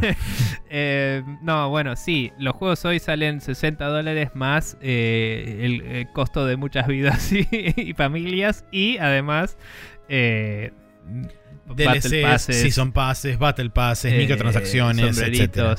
eh, y, y no sé, eh, cosas. Ahora, vamos por partes. La excusa es, hace muchos años que no sube el precio y los costos de producción están cada vez más altos. Sí. Y cuando eh, hay una discusión también que veo que está teniéndose a medias y me parece que hay que tener en cuenta, no voy a no, no somos economistas, no vamos a nosotros dar la vuelta a todo, pero me parece que hay que tener en cuenta algo. Acá se está hablando de costos de producción, ¿sí? Y eso es una realidad de la que se está agarrando la industria sí. para y hay una periferia enorme. para decirte esto tiene que subir. Y es como, ok, si vos agarraste el costo de la producción y decís, me sale 10 veces más y no te subo el precio hace tantos años, es muy posible que sea verdad. También es muy posible que estés ignorando el hecho de que hacer la versión de NBA 2K para la generación que viene te sale gratis porque lo hiciste para esta generación y, te- y pensando en la que viene. Y, o sea, son dos juegos que hiciste al costo de uno, entonces no hay excusa, por ejemplo. Eh, porque dijiste que los vas a vender por separado, entonces ya está, ya la mitad de esa ganancia es gratis. Entonces esa es una mala excusa ahí. Eh, que encima en el quote decía que lo estaban preparando from the ground up for the, for the next eh, generation of Sí. consoles, así. Y es como... O sea que ya lo hiciste de una sabiendo que iba a tener las dos consolas. O sea que Sony te dijo que tiene que salir en PlayStation 5 si sale en PlayStation 4. Eh, eso ya se sabía. O sea, no hiciste nada nuevo. Fin. O sea, es el mismo juego. A menos que me digas, le agregamos modos, no tenés una excusa ahí. Se acabó. Fin. Eso no va. Por otro lado, si los costos están 10 veces más, etcétera, también habría que considerar el hecho de, ok, vos me estás diciendo esto, ¿podemos mirar estos otros números que dicen que estás ganando 12 veces más que hace 10 años, por ejemplo? Tal vez. ¿Podemos mirar estos números que dicen que los CEOs de videojuegos son de los mejores pagos en el planeta? Y que la gente que emplean laburan horas extra y no les pagan un mango, por ejemplo. Sí. Podemos mirar estos números que dicen que rajás gente y empezás a contratar gente a la semana siguiente. Que se sabe por tweets de LinkedIn. Y, y solo rajaste esa gente para tachar una cajita de corta. eh, de reducir costos para que tus inversores estén contentos, te sigan dando plata.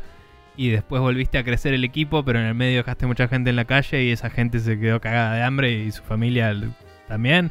O sea, no falta plata.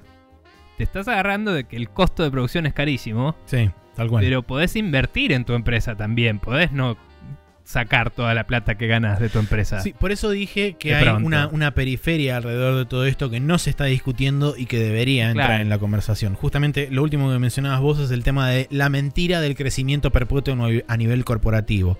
Este, hay una ideología que hoy en día se, se perpetuó a través de muchas de las grandes empresas, este, sobre todo norteamericanas, pero a nivel mundial también es, es una ideología predominante de el crecimiento perpetuo.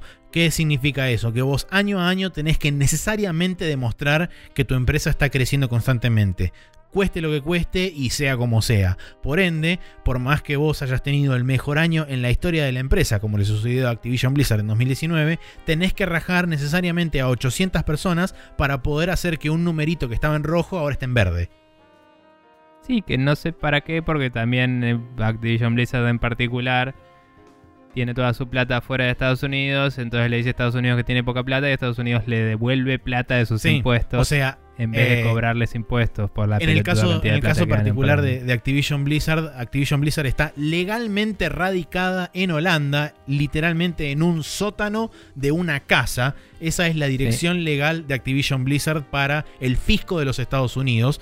Por ende, Sí. como eso es este una, una cosa que está radicada afuera y que tiene. Como dan mucho este, trabajo, pero eh, los números están todos dibujados de una forma en particular. Sí, además recibe Eh, una exención de este o una excepción para pagar los impuestos y por ende por cosas de cómo funciona el sistema fiscal este, en Estados Unidos a Activision Blizzard le terminan devolviendo entre comillas plata que nunca pagó, este, con lo cual es plata que el- los ciudadanos de Estados Unidos le pagan a Activision para que no pague impuestos, básicamente.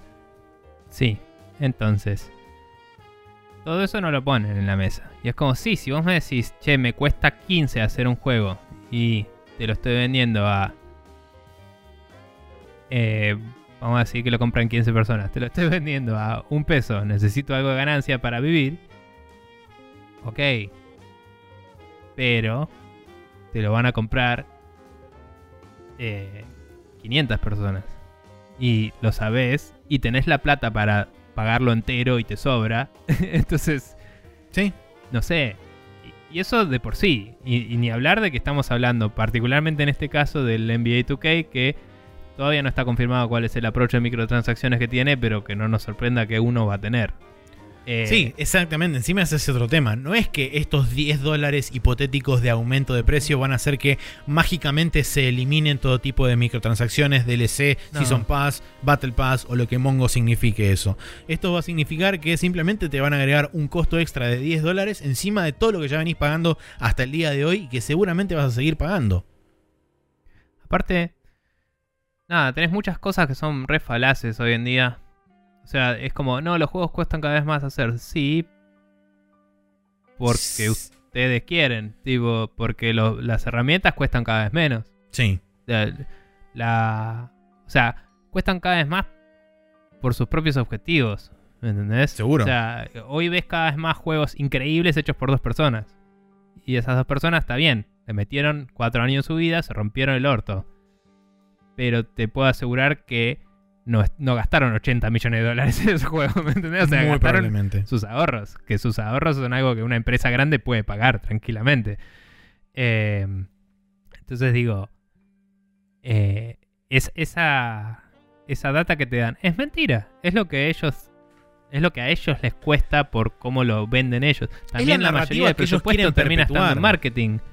Que de- después eh, ese, ese presupuesto de marketing cae en eh, eh, hate groups en Facebook y la sacan. Y es como, bueno, ¿probaste poner ese mar- esa plata de marketing en pagar sueldos o en hacer mejores videojuegos? O en, Sí.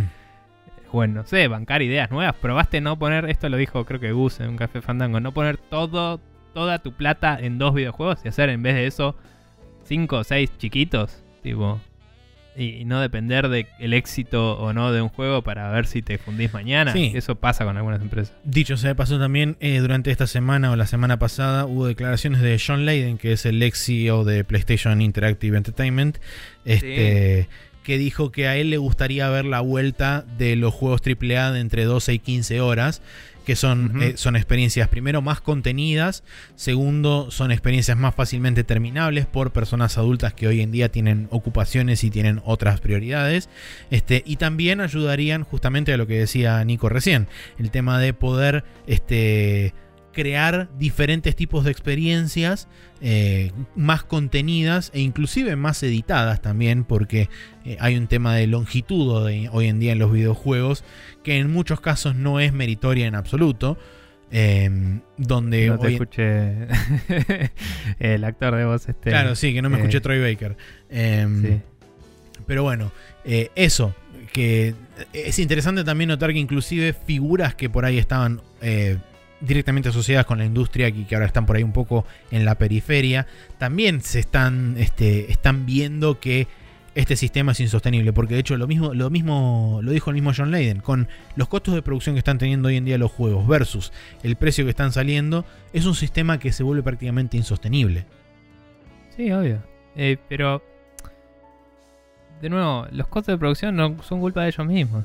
Son, son ellos que se fijan en... Hay un nivel de ambición Se fijan en detalles ridículos, eh, hacen algo súper a medida de algo y después lo descartan en vez de seguir en el siguiente juego iterando sobre eso a veces. Bueno, A veces no, eh, pero... ejemplo, ejemplo puntual. Eh, estuve viendo un poco de The Last of Us 2 así, este, medio salpicado para ver qué onda.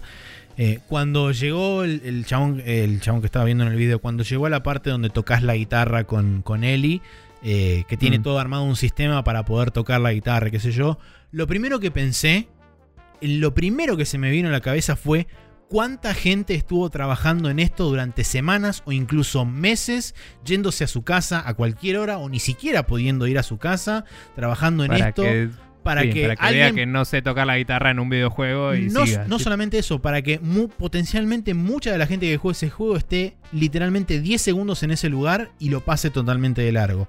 Se han visto videos de gente que está tocando y que hace covers y qué sé yo y otras cosas, pero digo, seguramente la enorme mayoría de la gente que pasa por ese lugar simplemente haga la cosa que tiene que hacer para poder seguir avanzando la historia.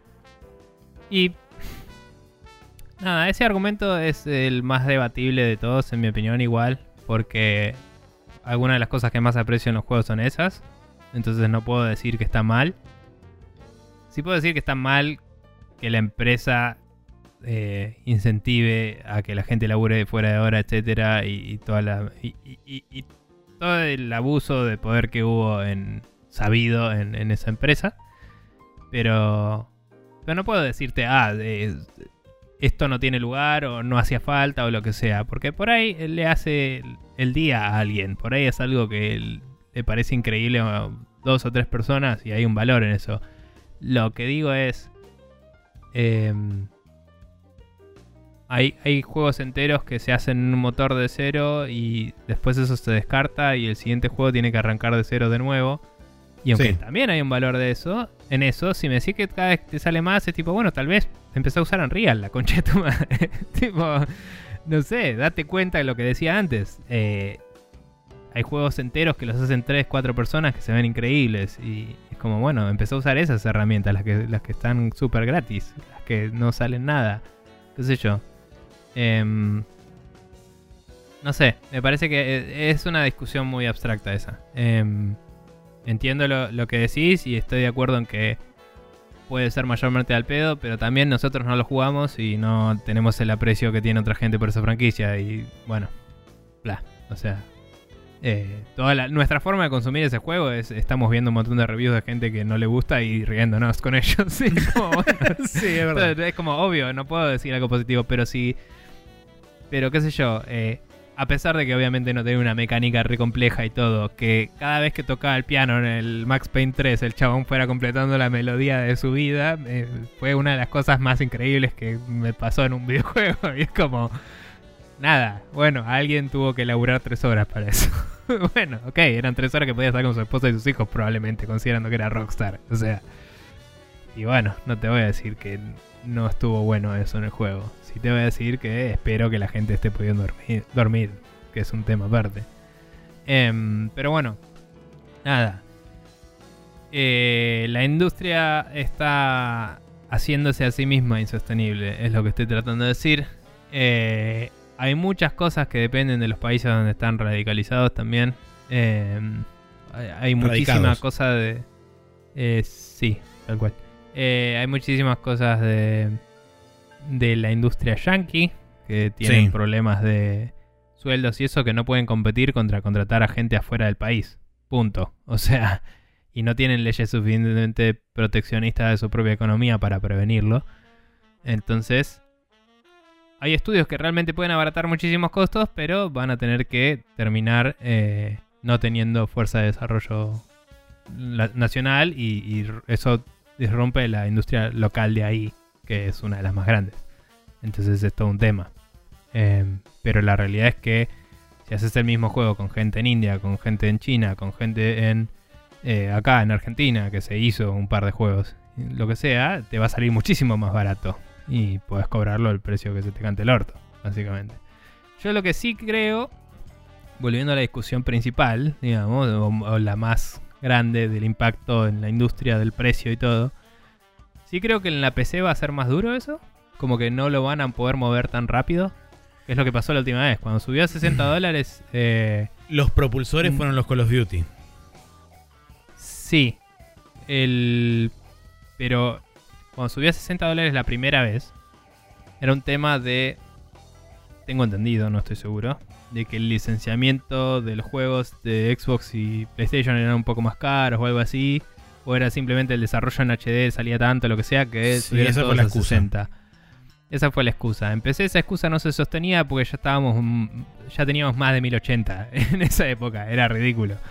Em, entonces, los juegos en PC salían eh, 50. 50, 45 dólares. Depende de qué juego era. Eh, tampoco estaba estandarizado del todo en PC porque no, no había una entidad regulatoria. Estaba Steam creciendo bocha, pero no era el store principal todavía. Sí. Em, cuestión que eh, eventualmente salió Call of Duty y dijo, tenemos que mantener servidores. Y salió a 60 dólares. Y movió tantas unidades que marcó el estándar en PC también. Dicho eso, muchos juegos se cagaban en eso y seguían saliendo 45 dólares. O 50. Sí. Em, y Hoy eventualmente Call of. Duty. Eventualmente Call of Duty sacó los servidores. Y eventualmente la siguiente versión de Call of Duty sacó los servidores. Y no bajó el precio. Oh, sorpresa. Sí, no, por eso Eh, para mí, este, y con esto, digamos, doy por lo menos mi conclusión con respecto al tema. eh, esto va a ser tomado dentro, o sea, internamente en la industria como un caso de estudio. Va a ser este juego y un par más que van a ser utilizados de conejillos de indias para testear hasta dónde pueden desplazar el límite y si es aceptado se va a adoptar en masa a nivel industria y si hay backlash se va a escalar hacia algo más conservador pero igualmente más predatorio que la normalidad anterior. Yo no sé si hay mucho changüey para eso. Pensá que ya sabemos el precio de un juego de la generación que viene. No sabemos el precio de básicamente ningún otro que yo sepa. No, no, no, este hay, es, no este hay es el ninguno. único. No hay ninguno disponible para preventa oficialmente porque no están las fechas declaradas. Eh, entonces solo las declaraciones como estas son las que tenemos. Entonces, siendo el único precio de referencia que tenemos, todo se reduce a si Microsoft dice salgo el día 1, salgo con este juego y este juego sale tanto, ese es el precio de un juego en Xbox, ¿me entendés? Después Eh, sí. El publisher puede vender a más o menos plata porque siempre pudo. Que yo sepa, no hay un impedimento duro de eso. Eh, hasta donde yo tengo entendido. Pero si hay precio sugerido, obviamente, hay como todos unos guidelines. Pero que yo sepa, vos como publisher puedes vender lo que se tenga ante el orto en- a nivel precio. Em, La verdad que no lo sé. a lo sumo te pueden decir, no te doy la licencia porque me parece cualquiera. Pero, pero no hay una regla, digo, escrita hoy, eh, por lo que vi. Pero bueno, nada, lo que digo es, hay que ver cuánto dicen Microsoft y Sony que salen sus juegos para ver cuál es el precio que la gente va a considerar canónico, digamos, y cuál es el que ponen los demás. Pero este es el único que tenemos, entonces hay que asumir que es el precio. Dicho eso, me molesta muchísimo en extremo la actitud de esta de tener esa versión de 99 dólares que te da los dos, Sí. porque va a dibujar los números y es demasiado transparente para mí que es para eso. Sí, no, además es asqueroso y el. Es demasiado fácil de ofuscar la evidencia a futuro. Sí, Entonces, no, a futuro venís y me decís, vendí tanto y, y es como... ¿Y qué te voy a decir? Que no vendiste juegos que contenían est- este key que te redimía el juego. No, lo vendiste. Sí, no, Concha además me, parece, me parece un asco y me parece de cuarta, porque sobre todo teniendo en cuenta que ya hay este, casos específicos donde se ha dicho que no va a tener ningún tipo de costo extra pasar del progreso de una, de una consola a la otra, eh, tanto de un lado como del otro, si bien eh, del lado de Sony no hubo confirmación a nivel, este, a nivel plataforma. eh, Sí. existe por lo menos un caso de un juego que dijo, sí, nosotros vamos a hacer este que cuando esté disponible la versión de Play 5 lo puedan descargar de forma gratuita y Microsoft tiene su propio sistema de Smart. Delivery. Que era el Cyberpunk. El Cyberpunk, sí. Sí. sí, sí, sí. O sea. Y, y eso significa que si te compras el juego en esta generación, lo pagás 60 dólares. Que de nuevo, es una falacia y en realidad hay más plata detrás de eso. Seguro. Eh, pero. mm, Pero hay que ver, porque, de nuevo, no lo sabemos. Quizás sale más el licenciamiento del juego de Play 5 o Xbox. No lo sé. Quizás no. Quizás. Puede que no, porque cuando validas un juego para Play 4 te lo validas para Play 5 también.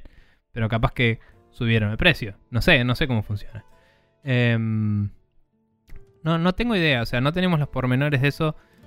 Sí podemos decir que. Yo, puedo decir que.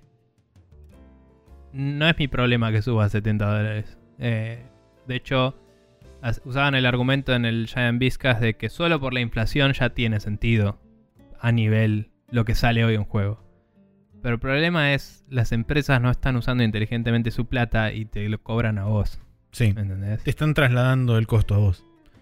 Sí. Y simplemente el- para y- no reducir el margen de ganancia y el margen de, de- eh, de nuevo- falta de equidad en la distribución. Y de nuevo, no te están traduciendo el costo a vos, te están explotando de una forma estúpida. Sí. A vos y a los, y a los developers.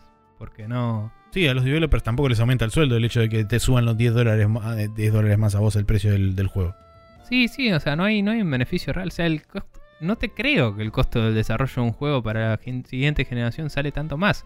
Sí te creo que hay una inversión inicial de research and development. Tenés que tipo, portear tus motores, tenés que agrandar tu set de herramientas. Te lo creo. Me molesta que no tengas un presupuesto para eso desde antes, ¿me entendés? Me molesta que no que tu empresa no tenga una división de research and development eh, con presupuesto para cubrir esto y, y que me venga con datos duros de por qué esto es relevante o no, Sí, que mí- no me lo cobres, porque ya te preparaste para esto. O sea, me parece que hay varias empresas que de hecho no dijeron nada, que estarían tranquilamente en posición de seguir vendiendo a 60, entre comillas, y, y probablemente van a pasar a 70 solo porque este lo hizo. Que de nuevo, no me molesta en sí, me molesta que sea NBA 2K, me molesta que digan esas razones en vez de otras razones, como nos parece que debería valer 70 dólares porque queremos cobrar más plata, que sería una razón mucho más noble, en mi opinión. ¿Me entendés? Igualmente chota, como- pero más noble. Sí, sí. Sí, a mí personalmente Diría que lo- es menos chota. Es como, ok, sos una varo de mierda. Ya lo sabía. ¿Quiero este juego o no? Es la pregunta. Sí. Bien. Sí, que a me mí, lo- a en la mí cara me personalmente lo que más me molesta es que tengas un CEO que cobra entre 200 y 300 veces más que un este que el salario promedio de un empleado tuyo. Lo que me molesta es que eh, tengas radicada la empresa fuera del país solamente para beneficiarte de reembolsos de impuestos. Lo que me molesta es este todo ese tipo de cosas. Porque Sí, significa sí, que vos sea- tenés realmente un banco y tenés realmente la cantidad de guita necesaria como para poder solventar aumentos de sueldo en líneas generales en todos tus empresarios, bancar diferentes proyectos a un nivel este, operativo que estás manejando hoy en día con un solo juego, puedes darte el lujo de hacer múltiples juegos de un presupuesto similar, si tuvieras ganas, pero eh, lo único que querés concentrarte es que el numerito verde sea todavía más verde y que la gente que cobra absolutamente cantidades pornográficas de plata cobre cada vez más. Sí. Y, no sé, es como. Al final, como decía, eh, siempre depende de cómo se maneja la empresa. Y la empresa tiene sus presupuestos, sus costos, sus proyecciones, etcétera. Y el problema que muchas de estas empresas no reinvierten en ellas mismas. Entonces tienen un No. presupuesto, ese presupuesto no se mueve y es como este juego lo vamos a desarrollar con tanta plata y tiene que ganar tanta plata. Fin.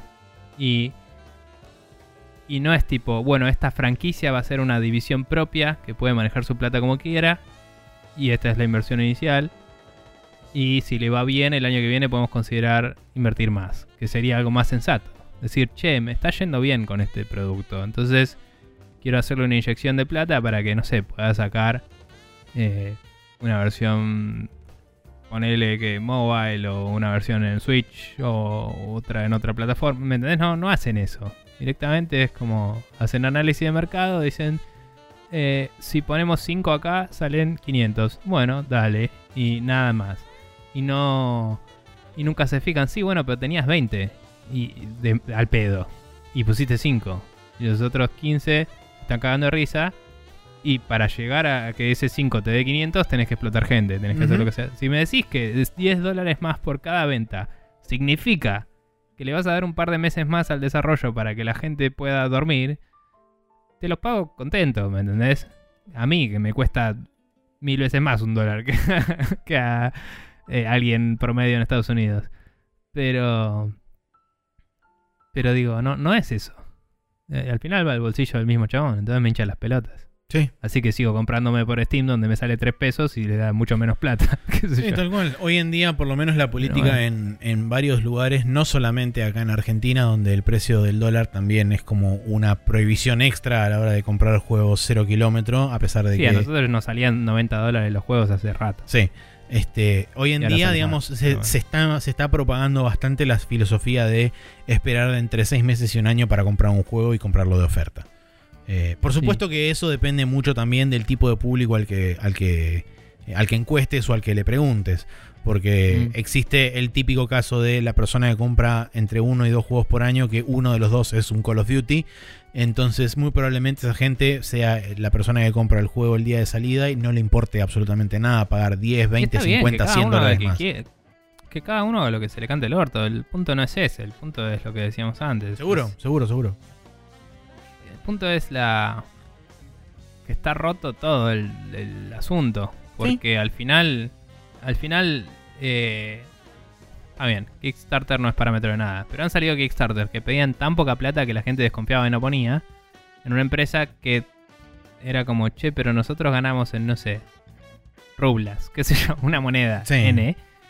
Y, y vos me das 30 mil dólares y yo vivo un año, ¿me entendés? Sí, y la gente cual. no entiende eso porque son idiotas. Y es como, dale, o sea, te puedo vender el juego eh, zarpado a 10 dólares y es lo que quiero hacer, pero te lo tengo que vender a 60 para que vos lo valorices como tal también. Eso también pasa. Es tipo. Y después tenés el problema opuesto de. Si Project Red quiere contratar a alguien afuera de Polonia y le sale más caro, y después los de Polonia le dicen, che, pagame más plata. Sí. Y están en su derecho, pero a la vez es medio raro. Es todo extraño. Eh, Es un- eh, el capitalismo es una mierda, etcétera. No, no sé, ¿qué quiere que te diga? Eh, qué sé yo. Es, es todo una, un Sí. quilombo. El punto es que esto. mm, Los juegos pueden salir más caros. Puede pasar. Pero dame una razón que tenga sentido. Eh, fuera de todo esto también. Algo que no discutimos mucho porque no tenemos data dura y por ahí no somos consumidores principales, pero todos los juegos de deporte que decíamos que dependen mucho de microtransacciones y eso, eh, tienen contratos re complejos con las. con las. em, con la FIFA, con la NBA, Sí, con la NBA, con etcétera, sí. NHL, etcétera. Y por ahí hay muchas cosas que pueden ser imposiciones de ellos mismos, que tengan que cumplir una cantidad de revenue, que tengan que tener un engagement que dure un año, contenido para un año entero, entonces tienen que sacar parches, todo lo que sea. Puede haber mucho que sea como, bueno, a los inversores les interesa que yo siga manteniendo esto. eh, y para eso tengo que cumplir con estas condiciones. O sea, es, es una... e- Es Sí. una sociedad particularmente, diría, tóxica, por así decirlo. Em, si no para con, con las empresas en sí, a nivel económico es medio estúpido. Sí, es sí, como sí. Que, que nadie se beneficia directamente. O sea, sí, se gana plata, pero probablemente ganarías más plata la NBA ganaría más plata si funda un estudio y lo hace in-house, ¿me entendés? Sí, o si simplemente O- licencia a múltiples, este, a múltiples estudios y que cada uno haga su, este, Sí, con menos condiciones, ponele. Tal Sí, cual. puede ser. Eh, No sé igual hasta ahí, porque la gente le gusta especializarse en un juego, los deportes en general, por ahí. Pero bueno, no importa. Eh, eso es otro asunto del cual no sabemos mucho, que por ahí estaría bueno si a alguien que sabe mucho le interesa participar en un programa y contarnos. Pero, pero eh, creo que ahí también, en lo que es el NBA 2K en particular, y los juegos de es una influencia de por qué se volvió tan mierda ese juego. Eh, porque debe haber gente que desarrolla esos juegos que quiere hacer un buen juego de básquet y nada más. Y muy probablemente Pero- los developers quieran hacer un, un buen- un buen juego de básquet. Sí, eh, pero bueno, eh, hay que hacer que el chabón transpire bien en, en- en Dios PlayStation mío, 5. Sí, Porque, bueno, porque si no, eh, no, no te dan la licencia. ¿viste? tal cual. Em, así que nada. Todo es una mierda. Eh, bueno, al final no lo atamos mucho con lo de las loot boxes a lo que. Pero sí mencioné que ya se migró un poco del. del sistema de loot boxes a algo más de battle passes y eso. Y que esto no creemos que saque las microtransacciones en lo más mínimo. Pero sí probablemente altere un poco más ese sistema. Eh, Sí, el eso. valor esperado de las cosas de la gente cambie. Van a tener que incluir de nuevo, como vos decías, la gente espera unos meses a que baje. Bueno, van a tener que volver a recaer en, en lo que antes era el... ¿Cómo se llamaba? El pase del Mortal Kombat que tenía un nombre de mierda. Eh, ¿El Battle Pass? No. no, no. Era como el One Time Pass o algo así. Ah, el Online One Pass. El- sí, el Online Pass. No sé si un Online Pass, pero algo de... Era de EA, es de lo- igual. Al- algo en particular que fuera. mm, si te lo compraste nuevo, te doy esto. Eh, bueno, ya usados va a haber casi nada. Pero digo, si te lo compraste en launch, te doy esto. Que sea. El, el- bueno, ya lo hicieron varios, ¿no? Pero el primer Battle Pass gratis. Y los demás Battle Pass te los compras. O algo así. Solo porque el valor esperado de 70 dólares va a ser más. Aunque digas que. Sí, me pregunto si empezarán, que eh, dado que bueno, hoy en día están haciendo el empuje hacia digital cada vez más, este, más evidente y por temas de control y demás. Me pregunto si viendo que eh, tienen justamente esta, estas, este, estas métricas de gente que espera cada vez más tiempo para comprar los juegos una vez que ya están en descuento, me pregunto si empezarán a adoptar la, la técnica de eh, generar este escasez este virtual Eh, de no generar de no generar este keys. Entonces cuando se terminan Mm. las keys lo vas a comprar, no, no hay. No, es- esos, las dos o tres veces que pasó en el planeta, en fin, tipo, eran, eh, eran en general, creo que fueron en, en Steam Sales, literalmente. Sí, sí, sí. Creo que hubo una vez en PlayStation también. Y eran en juegos que eran tan viejos que no se encontraba a la persona que tenía el botón de generar keys. Eh, y, y se habían producido una cantidad de keys Finitas. que en ese, en ese momento tenía sentido y hoy no. Hoy es como necesitas más keys siempre. Total, es bastante gratis. Eh, había pasado con el Prey, me acuerdo. El Prey original. Y un par de juegos más. A mí no me Em, sorprendería que lo, lo- lo utilicen como táctica para obligar a la gente a comprarlo en un precio más alto. A, a mí me parece muy, muy extraño esto que estás mencionando. Sí creo que va a haber mucho más por ahí Early Access ya embebido en las consolas. Entonces por ahí te vendo el juego antes. Eh, Sí, y menos y- descuentos probablemente. Eso también. Y, pero ahora que mencionaste de esto del enfoque a digital y eso, no olvidemos que Microsoft todavía, ti- todavía tiene que anunciar, pero una de las SKUs de eh, SKUs de PlayStation 5 ni siquiera tiene disco. Sí, o sea, el eso. costo, el enfoque a lo a las copias físicas va a ser cada vez menor y entonces inherentemente va a bajar tu costo de producción, o sea, las excusas se caen solas, la puta madre. Sí. Tipo, vas a producir, a menos que me vengas con la excusa de que, bueno, las fábricas van a producir menos, entonces van a cobrar más la unidad. Ponele, no te justifica 10 dólares cada copia. Eh, sobre todo porque no es que vas a tener que pelear más contra GameStops del mundo. GameStop se extinguió, chicos, o sea, se murió hace rato con el coronavirus, ya está. eh, lo que queda es todo Amazon y Amazon le da lo mismo si mandas un cepillo de dientes o una pepita de oro, porque lo único que le importa es cobrarte el vídeo. Eh, y tal vez un seguro si es una pepita de oro. Pero, mm, pero bueno, entonces es como toda la cadena de producción ya está modernizada, entonces esto de los costos tampoco se sostiene por ese lado. No sé. Métanse el statement en el orto, creo que es todo lo que quiero decir al respecto de, esto. Es como cobra lo que quieras, pero no digas pelotudeces. no sé. Sí, a mí personalmente me da muchísimo por las bolas, este, sobre todo la excusa de mierda que están utilizando para, para, hacer, esta, para hacer esta movida. Y principalmente me rompe todavía más las bolas la, en muchos casos, ignorancia del público y en otros casos simplemente la aceptación sin ningún tipo de, de queja ni nada por el estilo. Está bien que todavía no se vio mucho al respecto. eh, porque no alcanzó, digamos, canales más masivos de difusión, pero eh, yo no Mm. creo que mucha gente proteste al respecto y tampoco creo que aunque protesten se logre demasiado. No, obvio. Ah, de nuevo, a mí lo único que me molesta es eso, es el mensaje mentiroso y descarado que dan. Eh, la plata es como, bueno, siempre... vivimos acá, nosotros asumimos que todo va a salir más plata siempre. no sé, por nuestra culpa o por culpa de otros, pero bueno. No sé. Sí, eh, bueno, en fin, eh, esa fue la discusión del Hot Coffee. Nico, ¿cómo puede hacer la gente para contactarse con nosotros y recomendarnos temas de discusión y etcétera? Bien, pueden enviarnos un mail a spreadshotnews.gmail.com eh, Pueden escribirnos por Twitter si quieren. Spreadshot News en Twitter, estamos ahí. Eh, también estamos en Facebook, en facebook.com barra Spreadshot News. Y nada, esas son las formas principales de contactarnos. Creo que no me faltó nada. Muy bien, Ah, entonces así damos por concluido este Hot Coffee y nos despedimos hacia la próxima sección, que es la última sección de este programa en el Special Move.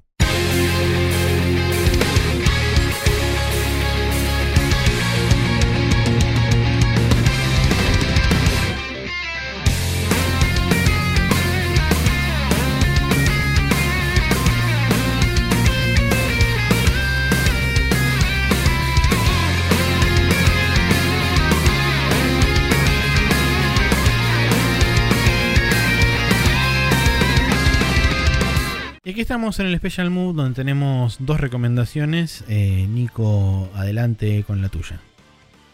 Bien, eh, una cosa que estuve chusmeando eh, de ratos, así medio de fondo en el laburo, eh, es de la página Escapist, donde está Yahtzee Croshaw eh, Sí. con su serie de... Eh, cosa, no me sale Zero ahora. Punctuation. Zero Punctuation, que por cierto muy buena la de Last of Us, tiene muchos spoilers, si les interesa guardar con eso. Em, nada, eh, él y otro chabón cuyo nombre escapa a mi conocimiento y o memoria, tienen una cosa llamada Slightly Civil War, que aparentemente es en honor a una que tenía Yahtzee con Jim Sterling hace mucho que se llamaba Civil War. Sí. y bueno, Slightly Civil War es ellos dos en un debate eh, grabado para YouTube en audio eh, con algunas gráficas. Em, el otro chabón y Yahtzee básicamente se reparten a la- aleatoriamente eh, una posición ante una discusión del gaming. El estilo, eh, ¿es Breath of the Wild el mejor juego del mundo? ¿O es mejor la, el tipo de discusiones bien pelotudas? ¿O es Sí. mejor el, el gameplay o la historia?